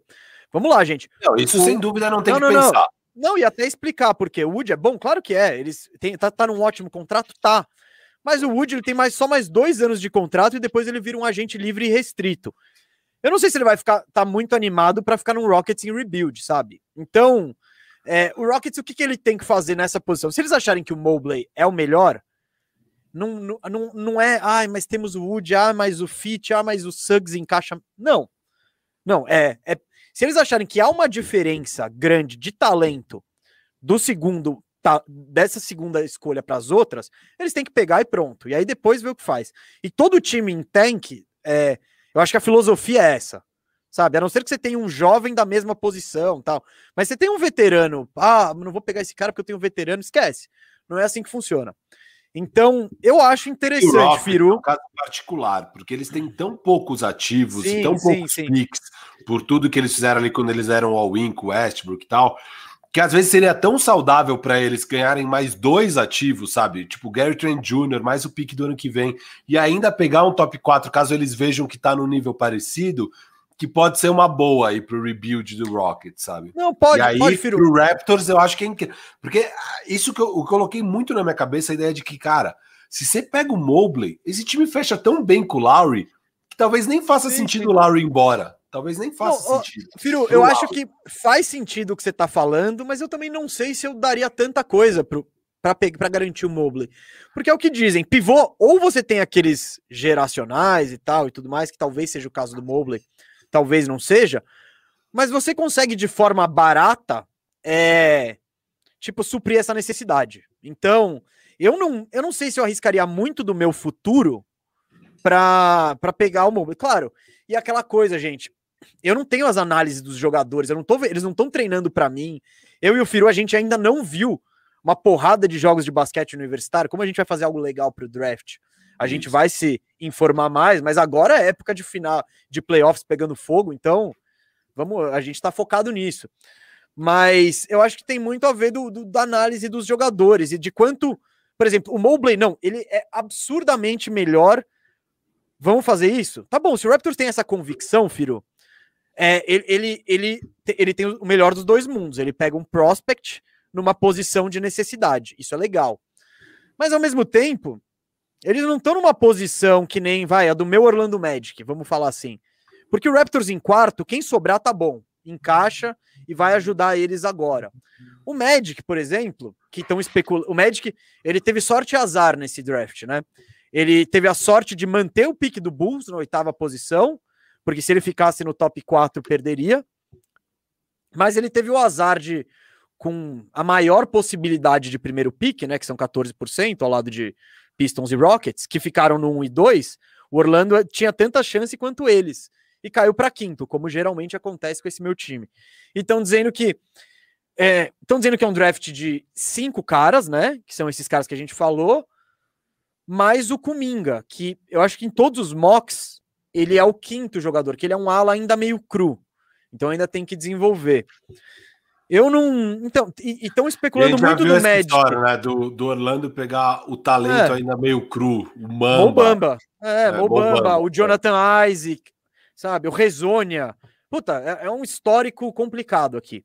Enfim, eu, é, o Magic também tem que julgar, porque tem gente especulando se o, se o Cavaliers trocaria esse terceiro pick pelo quinto e oitavo. Esse pacote do Magic é muito interessante. E talvez até pro Rockets funcione, sabe? É, se e tudo depende, gente. É que é difícil eu especular, o Firu especular, porque tudo depende de como as equipes avaliam esses jogadores e o peso que eles dão para eles. Tipo, é isso. Se o Rockets achar que tanto faz Mobley, Suggs e Green são a mesma coisa, beleza, eles, eh, o trade down faz todo sentido. Se o Magic achar que não, o, o Kuminga, ele tem tanto potencial quanto os, quanto os outros. Não tem é, por que se mexer. mais um pique. É. é. mas não, e você no fala, oitavo, meu, você pode pegar um puta cara bom. Assim, sim, né? sim, sim. É uma posição ótima de vantagem, mas não, se eles têm convicção de que, meu, o Jalen Green esse é o cara que vai ser o nosso cestinha pelos, décim, pelos próximos 10 anos. Eu tenho certeza disso. Aí sim, vale, vale trocar o quinto e o oitavo pique. Porque o, o, o resultado de uma troca dessa é só no futuro, não tem como saber. Então, talvez pode chegar no futuro, o Magic pegar o Green, o Green ser um flop, e na quinta posição o, o, o Cavaliers pega o tal do Kuminga, que vira um All-Star, e ele ainda pega o, o Franz Wagner, que estourou depois como um ala versátil, sei lá. Tipo, aí vai ser uma das piores trocas da história. Enfim, é muito difícil analisar isso. Eu, como torcedor do Magic, eu, eu gostaria de ver ou Jalen Suggs ou Jalen Green no Magic. Porque eu acho que falta muito esse cestinha de perímetro. Ou um cara que organize a casa. Mas Vamos lá, não, né? Vamos tem, lá. Vocês não têm pressa, vocês têm seus piques. Tipo, vocês pegaram um prospect de longo prazo é mais garantia que vocês vão continuar tendo picks bons nos próximos anos e tudo bem, assim, o caminho do médico. E assim, de fato, se falar estatisticamente, vocês deram azar, porque vocês tinham 50% Sim. de chance de pegar um top 4 e caíram na quinta. É. Já a oitava que vocês deram sorte, vocês tinham 80% de chance disso acontecer. Então, foi meio dentro da expectativa sim, mesmo. Sim, sim. Vocês não deram azar. É, 50 versus 20, enfim, vocês fazem a conta. No, no, geral, o Magic deu um pouco de azar, mas foi um draft bom. Vocês estão com a quinta e oitava posição. O que é assim, Agora está começando a se falar mais que tem um distanciamento do quarto para o quinto, mas historicamente a gente vem falando que é um Big Five aí, né? Que são cinco grandes jogadores. Então, pô, vocês estão com a é. quinta, vocês podiam ter caído na sexta ou na sétima, se desse azar mesmo, sabe? Azar mesmo. Ia ser na sexta ou na sétima, porque daí do quinto para o sexto parece que o drop é ainda maior. É, cara, tá bom, a posição do Magic tá boa. Agora o Magic só não pode fazer a cagada que faz num draft tão carregado quanto aquela classe do Luca de pegar o Mobamba, que é o único cara ruim do draft inteiro, assim, é tipo bizarro. Tá Acho que você tá sendo exagerado, hein? Acho que tá sendo exagerado. Não, e eu, eu ainda não desisti do Mobamba. É, eu também não, você sabe, eu, eu, ainda acredito ele em outro mas, lugar, eu acredito nele. Sim, mas eu, eu desisti do Mobamba como uma boa sexta escolha, isso eu desisti. Tipo, é. É, é, era para ter. Bom, a gente foi atrás do Wendell Carter Jr. No, no, no, Chicago, que foi escolhido logo depois do Bamba. Então a gente é. podia nem, enfim, nem ter. Aí, falando isso tudo, mesa, é, eu quis falar isso do Magic para falar que eles não são o grande perdedor da noite, sem dúvida. Para é, mim, Minnesota, né? O grande perdedor é o Minnesota, que foi ridículo. O Minnesota decidiu ganhar jogos e diminuiu as chances deles de ter um pick top 3 que seria de 40%. Eles, por terem ganhado tantos jogos na reta final, caíram para 27%. E o pique não sendo top 3, o pique não seria deles. E foi o que aconteceu. Então o pique aqui acabou caindo em sétimo lugar, que era o mais provável. Não é que foi uma zebra, era o mais provável. E o pique está com o Golden State Warriors, que tem o 7 e o 14. O Warriors se deu muito bem, mas O Warriors também nem colocou como grande vencedor porque deu a lógica. É, exato, exato. Lógica. Era previsto isso. Então o Wolves, o grande perdedor merecido. Depois é o OKC, que o OKC é. eles estavam posicionados para talvez ficarem com o pique 1 e o 5. E eles saem com um dos piores cenários, que o pior cenário seria 8 e 18. Eles saíram com o sexto e, 18 é... é que explica aí que, o, o, na verdade, o, o OKC, esse sexto é o pique dele, e o OKC Sim. pegaria o pique do Rockets se ficasse no top 4. Se ficasse no, quinto. Não, no quinto. Que era, tá. 50, era 48% de chance do pique do Rockets cair em quinto, e aí em quinto seria do OKC. Então eles poderiam ficar com o pique quinto e com o próprio pique. E o próprio pique tinha ali os 40% de chance de ser top, é, 50% de chance de ser top 4. É, e acabou caindo em sexto. É, então o Thunder deu azar. É, e, e, e, é um dos perdedores aqui. Eles acabaram saindo com o sexto, décimo oitavo. Dá para draftar caras bons e eles têm agora claro. aí pela frente mais, sei lá, 16 picks, nos próximos seis drafts. O Thunder tá numa boa situação, tem, mas de fato eles, eles deram muito, deram azar, mas tem muitos picks e muita paciência, né? Então eles deram muito mais azar do que o Orlando, que você tá chateado aí, sem dúvida. Ah, mas eu tô chateado porque o Orlando é meu time, né? É, não, eu, eu sei. Eu não vou ficar chateado Chicago, por outros. E o Chicago é outro perdedor, assim, não que eles. Eles tinham ah, só 20%. Não nessa noite, Firu. Não nessa é, noite. Então, né? isso que eu ia falar. É, é, assim, eles, eles perderam na hora que eles dão um all-in nessa mediocridade que esse time de Vucevic e, e Lavine. Lavine. Porque aí você não vai nem ser tão ruim para maximizar suas chances, que é o que o Rockets fez. O Rockets estava com a mesma situação. Precisava ser top 4 para ficar com o pique. Só que o Rockets tem um time ruim suficiente para ser o pior da liga. Esse time de Vucevic e Lavine é um time que não vai nem para os playoffs e nem vai ficar no último na tabela. E aí, cara, você deu ano que vem, Orlando, fala. Ano que vem pode botar Bulls nos playoffs aí, hein? Eu vou botar. Bom, vamos ver o que vai acontecer na pós-temporada, mas a gente arruma a casa. É, vamos arrumar a casa desse buzaço aí, mas eu não ponho fé não. Eu acho que tem outros times para subir para os playoffs antes, Hornets, Pacers, é, lá no leste. Então, não, não, sim, sim. O Pacers que agora tem técnico, Mesmo né? O Rick Carlisle. O Kevs pegando um jogador bom, eu ponho antes do, do Thunder. Filho, mas o Kevs tá pegando esses jogadores aí há 20 anos. Ah, Desde sei. que o LeBron saiu, eles pegam esses jogadores. Não, eu, eu, é porque você olha o time do Kevs, você fala, pô, legal, é um bom time, faz sentido. É medíocre. É, medíocre. é, então, mas tipo, cadê o algo mais? Eu acho o Kevs muito interessante a posição deles, viu? Porque, o GM teoricamente. É o GM é ruim. O GM deles, o GM deles é muito ruim. Mas se fosse bom, cara, você pega ali um Sexton, um Nance, começa a fazer trocas aí pela liga e vai arrumando esse time. Você tem ativo, sabe? Você tem Mas ativo. ele vai fazer isso. O GM ruim, ele pegou o Jared Allen por nada. Porra. Foi a grande sacada deles, mas eles perderam o Kevin Porter Jr. por completamente idiotice do front não, tá, mas, todo. Tá bom, mas você tá falando. Beleza, mas o cara tava jogando comida nos, nos amiguinhos também, né? Não, não é que tava. Não é que eles não, falaram, ah, Kevin. Mas aí que tá. A, o incidente aconteceu já por uma cagada do Kevs, e depois que deu o incidente. Eu, eu achei, eu achei que o Michael Porter. Não. Eu achei que Kevin, na, na Kevin cagada Porter, que você tá falando. Na Kevin. cagada que você tá falando, eu também achei que o, o Kevin Porter foi meio mimadinho, né? É, oh, mas cara, você tá com um jovem meu armário, que tem porra. Sim, mas você tá com um jovem que tem problemas ali. Esse cara trata bem o moleque, recupera ele, não vai. Você joga ele como um lixo ali, ó, não, agora você vai lá, fica perto dos reservas, o cara se sente mal. Aí, óbvio, ele, ele errou feio, a gente sempre falou disso, ele errou feio, né? Mas, porra, é um cara que tá com a mente perturbada. Não, não, não. não Aí, você, em vez de falar, não, beleza, vamos dar o braço terceiro, vamos tentar continuar apostando no menino e tal. Você troca ele por nada para se livrar. Puta cagada. É, não, assim. Mas, tipo, então trocar por nada, encosta é. ele na D-League ali. Essa, a cagada é essa. Tipo, dá um ano, dois anos, encosta é. lá. Mas, enfim. Presta ele pro Real Madrid, sei lá, meu. Tipo... Ok. É, o, eles acertaram com o Jerry Allen, mas para mim erraram feio com o Kevin Potter. Então aí nessa mediocridade eu não confio nesse front office para arrumar o time, mas eu concordo com você que eles estão numa boa posição para é. arrumar. Eles têm ativos desejados no mercado. Sim, sim. Eu, eu exploraria. Dizem que o Sexton é a bola da vez, né? É, e eu exploraria esse nome, assim, Firu, porque, inclusive, nessa posição, você tá. O Garland ele é um 2, um, vai. Então, se você pegar o consegui... Suggs ou o Green, ele encaixa. Exato. Eu consegui convencer o Cauê a trocar Ben Simmons por Love e Sexton. O Cauê topou. E isso é raro.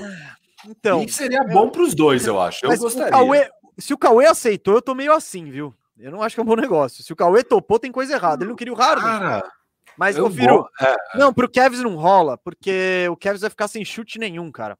Imagina jogar Jarrett Allen, Isaac Okoro e Simmons. Cê, cê... E ainda o Larry Nance, que não é um chutador. Hein? Enfim, não, não é o caminho. Amanhã, gente, amanhã, é, duas amanhã, da tarde, arrumando a casa. Vamos do arrumar Sixers, um lar. Calma, isso. Vamos arrumar um lar pro Ben Simmons. E por mim não vai ou, ser esse, não. Ou decidir que ele fica e vai chutar com a mão direita. Vamos ver. é isso, é isso. Vamos ver. Eu queria Se falar só uma última coisa ah, do, do, do, draft fala. aqui. O Warriors 7-14. Que posição boa que o Warriors se encontra agora, mesa? Sim, que sim. posição boa, porque eles já têm um elenco. Ó, são vários caminhos. Obviamente, o caminho que a gente mais especula para o Warriors é sempre o quê? Pegar esses ativos que ele tem, Wiseman, Wiggins, que é o salário, é, com os piques, com sei lá o quê, e trazer é, jovens, né? Tra... Não, trazer jovens, não, não. não, trazer uma grande estrela, desculpa. Isso, trazer uma isso. grande estrela, trazer um Bradley Bill, trazer sei lá quem. Um, um Zé Clavini ali. É, o Zé Clavini, um jogador, um Ingram, sei lá. É, um jogador que faça sentido ali para eles. Só que, cara, querendo ou não, gosto, um, um, time que você, um time que você tem ali, Steph e Clay, com o Wiggins, aí com o Draymond Green e com o Wiseman, já é um time bem bom. Só que o que, fal, o que tem faltado muito para esse Warriors também é profundidade de elenco. Quando eles ganham os títulos lá, o elenco era muito bom, sempre. Sempre ótimas peças, com bom QI de basquete, com bom arremesso, que sabiam jogar no sistema do time, trocando passes e tudo mais. E isso hoje eles não têm, o banco é horroroso. Então, na pior das hipóteses, digamos que eles não troquem nada, não façam uma troca. Cara, imagina esse time titular que eu acabei de falar no banco com esses dois picks mais o Ubre, cara, é um time que já fica interessante, sabe? Que mesmo sem trocar nada, mesmo sem fazer nada, só pegando dois caras bons em 7 em 14, você pega um arremessador bom em 14 que esteja pronto, você pega em sétimo, sei lá, o, o, o Mitchell, né, que a gente falou, o é, Davion Mitchell. Você quer um chutador, é mais o Corey Kispert aí. Não, não, é, não. Do... tô falando do chutador no 14. E na posição 7, um Davion Mitchell. Cara, imagina esse Warriors. Já fica muito interessante, mesmo sem fazer nenhuma troca. então, assim, eu, eu, gosto muito da posição que o Golden State Warriors se encontra. Eu acho que é um time que vai dar bom, independente do caminho que tome. É, e se for para o caminho da superestrela, aí o GM vai ter que ser muito bom de pegar veteranos bons e jogadores subvalorizados é, na, nas exceções de mínimo, porque obviamente eles já estão para lá de estourados no cap space mas você pode fazer um trabalho bom e eles precisam de profundidade, eles precisam de elenco e não tem. E você indo para o caminho de trazer uma super estrela, você diminui mais ainda o elenco, mas daí é isso. Você vai ter que fazer um mas, bom trabalho na free agents. Eu, eu não iria nem. Ó, eu. Não é necessário nenhuma super estrela. É isso que eu tô dizendo. Se você pegar jogadores experientes e bons que dê para você contar, cara que você joga no playoff fala, não, esse cara não vai não vai arregar, não vai afinar, não vai Tipo, eu acho que esse seria o caminho que eu tomaria, assim. Trocar os picks. Que não, talvez não os dois, você fale, não, eu vou guardar um, mas eu trocaria os picks, eu colocaria o Wiseman no, no, no rolê, porque. Porque a, a, eu falei isso na live. A o Warriors, o momento dele é agora. Você não pode desperdiçar mais. Não, eu também daria Curry, Eu também sabe? daria o all-in. E, e, e, mesmo, e mesmo, tá, eu tentei, bati na porta do Bill, do Lavine, do, sei lá, do Paul George, não consegui. Falei, três caras nada a ver. Eu iria para a segunda prateleira, tentar pegar caras Isso. experientes. E aí, da hora é que você pode fazer umas duas, três trocas diferentes. Exato. não é dois, é tudo no mesmo. Exato. Isso, não, é não vai daquele all-in, tipo, ó, toma é, Wiseman, dois picks e sei lá o que por esse cara. Não, toma aqui Wiggins, esse... Wiggins e um pique. Toma aqui o Wiseman e esse pique. Você traz dois caras muito bons. E aí, cara, puta, fica animal também. Então tem vários caminhos, sem dúvida. Wiggins e, e um pick por, por Ben Simmons, o que, que, você acha, Firu? Amanhã, Wiggins... amanhã, amanhã, amanhã, amanhã, amanhã, amanhã, no Arrumando a Casa. Firu, vamos é... pro superchat antes de fechar? Isso, exatamente isso que eu ia dizer, Firu. Temos aqui, ó, temos um superchat. Vamos lá, tá no grupo? O que, que tá no grupo? Eu não sei. Ah, aqui, ó, casca, casca monstro aqui, ó. Eduardo Tinte. Amei o arrumando a casa da Twitch. Depois de assistir o programa, consegui arrumar minha casa no, no My League do 2K. Não entendia nada de salary cap até então. Pô, que demais, hein, Eduardo? Demais. Valeu.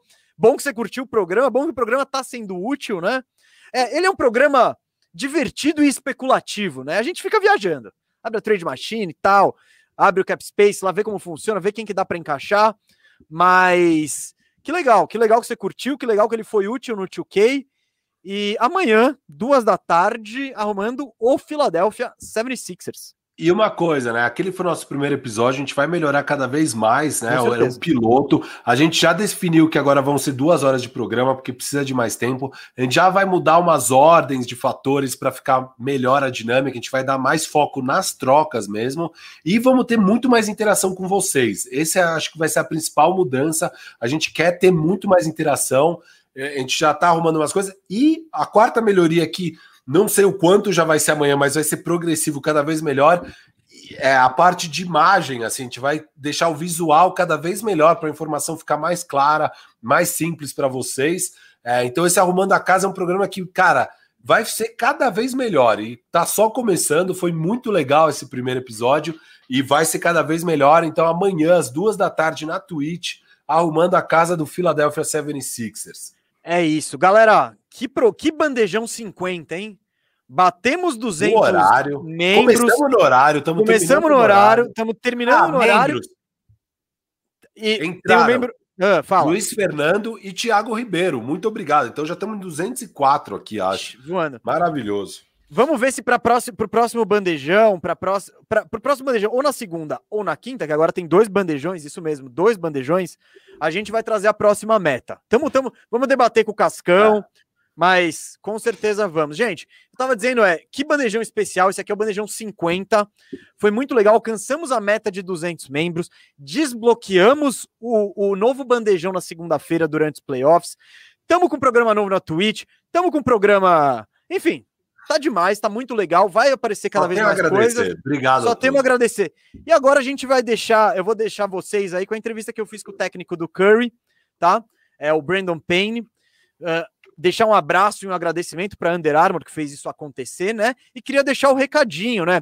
Às seis da tarde, é, depois do bandejão. Então, assiste a entrevista com o Payne. Se curtir, achou o cara legal, vai lá às seis da tarde, se cadastra no site da Under Armour, link tá aqui embaixo, porque vai ter um painel sobre performance esportiva com ninguém menos que o técnico do Curry e o técnico do Tom Brady, o Tom House, enfim.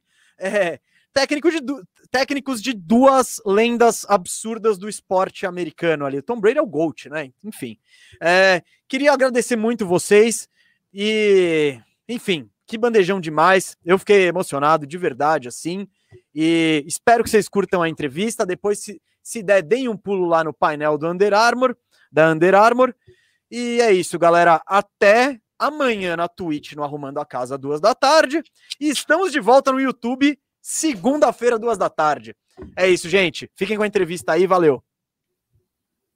much for taking a bit of your time to speak to Canal Bandeja.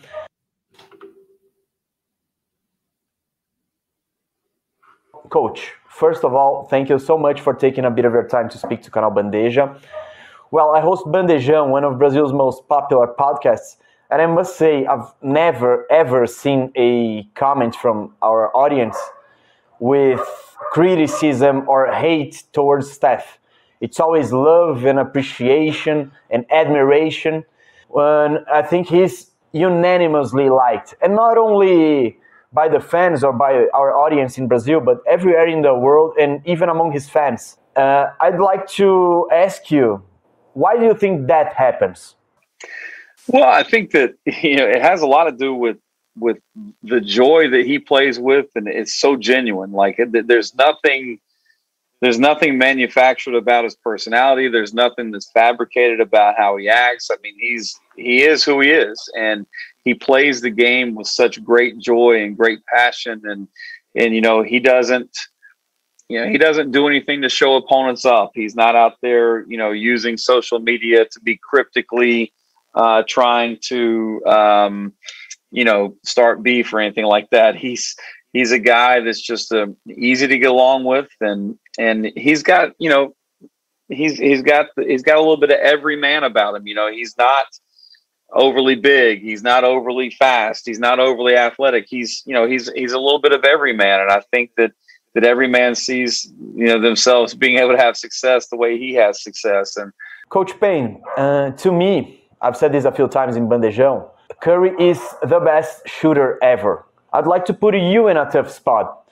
Is is Curry the best shooter ever to you? And what's your top three?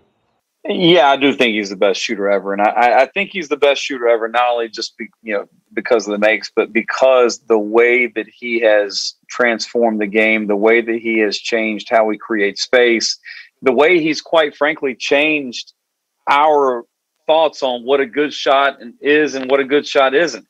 Um, yeah, I think that we we forever changed uh, our our thought process. I mean, even all the way down to the youth levels. You know, it used to be that you know until kids were 13 or 14 you didn't want them shooting perimeter shots you didn't want them shooting three point shots and you know my son is is in the sixth grade here in the United States, and you know he routinely takes and makes shots from 25, 26 feet, and we don't really think anything of it anymore. And I think that's because of Stefan's influence on the game. And you know, as far as as who my top three would be, I mean, it, it, there's been a lot of great shooters, and I know I'm I'm going to leave some people out. I mean, you know, when I think of great shooters, I think, of course, of Stephen Curry. I think of Ray Allen. I think of Reggie Miller. I certainly think of Clay Thompson. He's right up there with them, and I'm leaving a a ton of people off there. And you know, you you, you go Larry Bird and you go, um, you, you know, even JJ Redick, and there, there's so many great shooters to think of. But you know, I think that what makes a great shooter is not only the ability to make shots, but the ability to make shots in, in big situations and, in big games. And I think that Stephen Curry, Ray Allen, and, and Reggie Miller to me, those are three guys that kind of separate themselves when it comes to, to those types of things. Coach, to end this interview, I'd like to ask you a, non Steph related question. This playoffs, we've seen a whole lot of stars uh, getting sidelined with injuries. And well, this is the second pandemic affected season. Last year, the season had to be stopped and ended in the bubble in Orlando. This season was rushed to start and with the protocols and all the stuff. I'd like to ask your professional opinion. Uh, is the pandemic and the rush seasons the reasons for those injuries?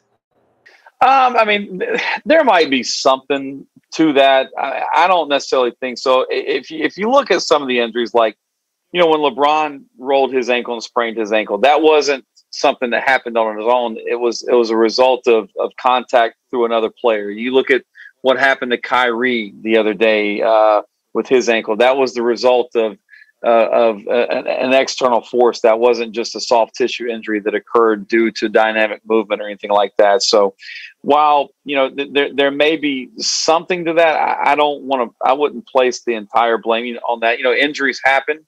Um, isn't it an unusually large number of injuries to impact players this year? I would say yes, it is.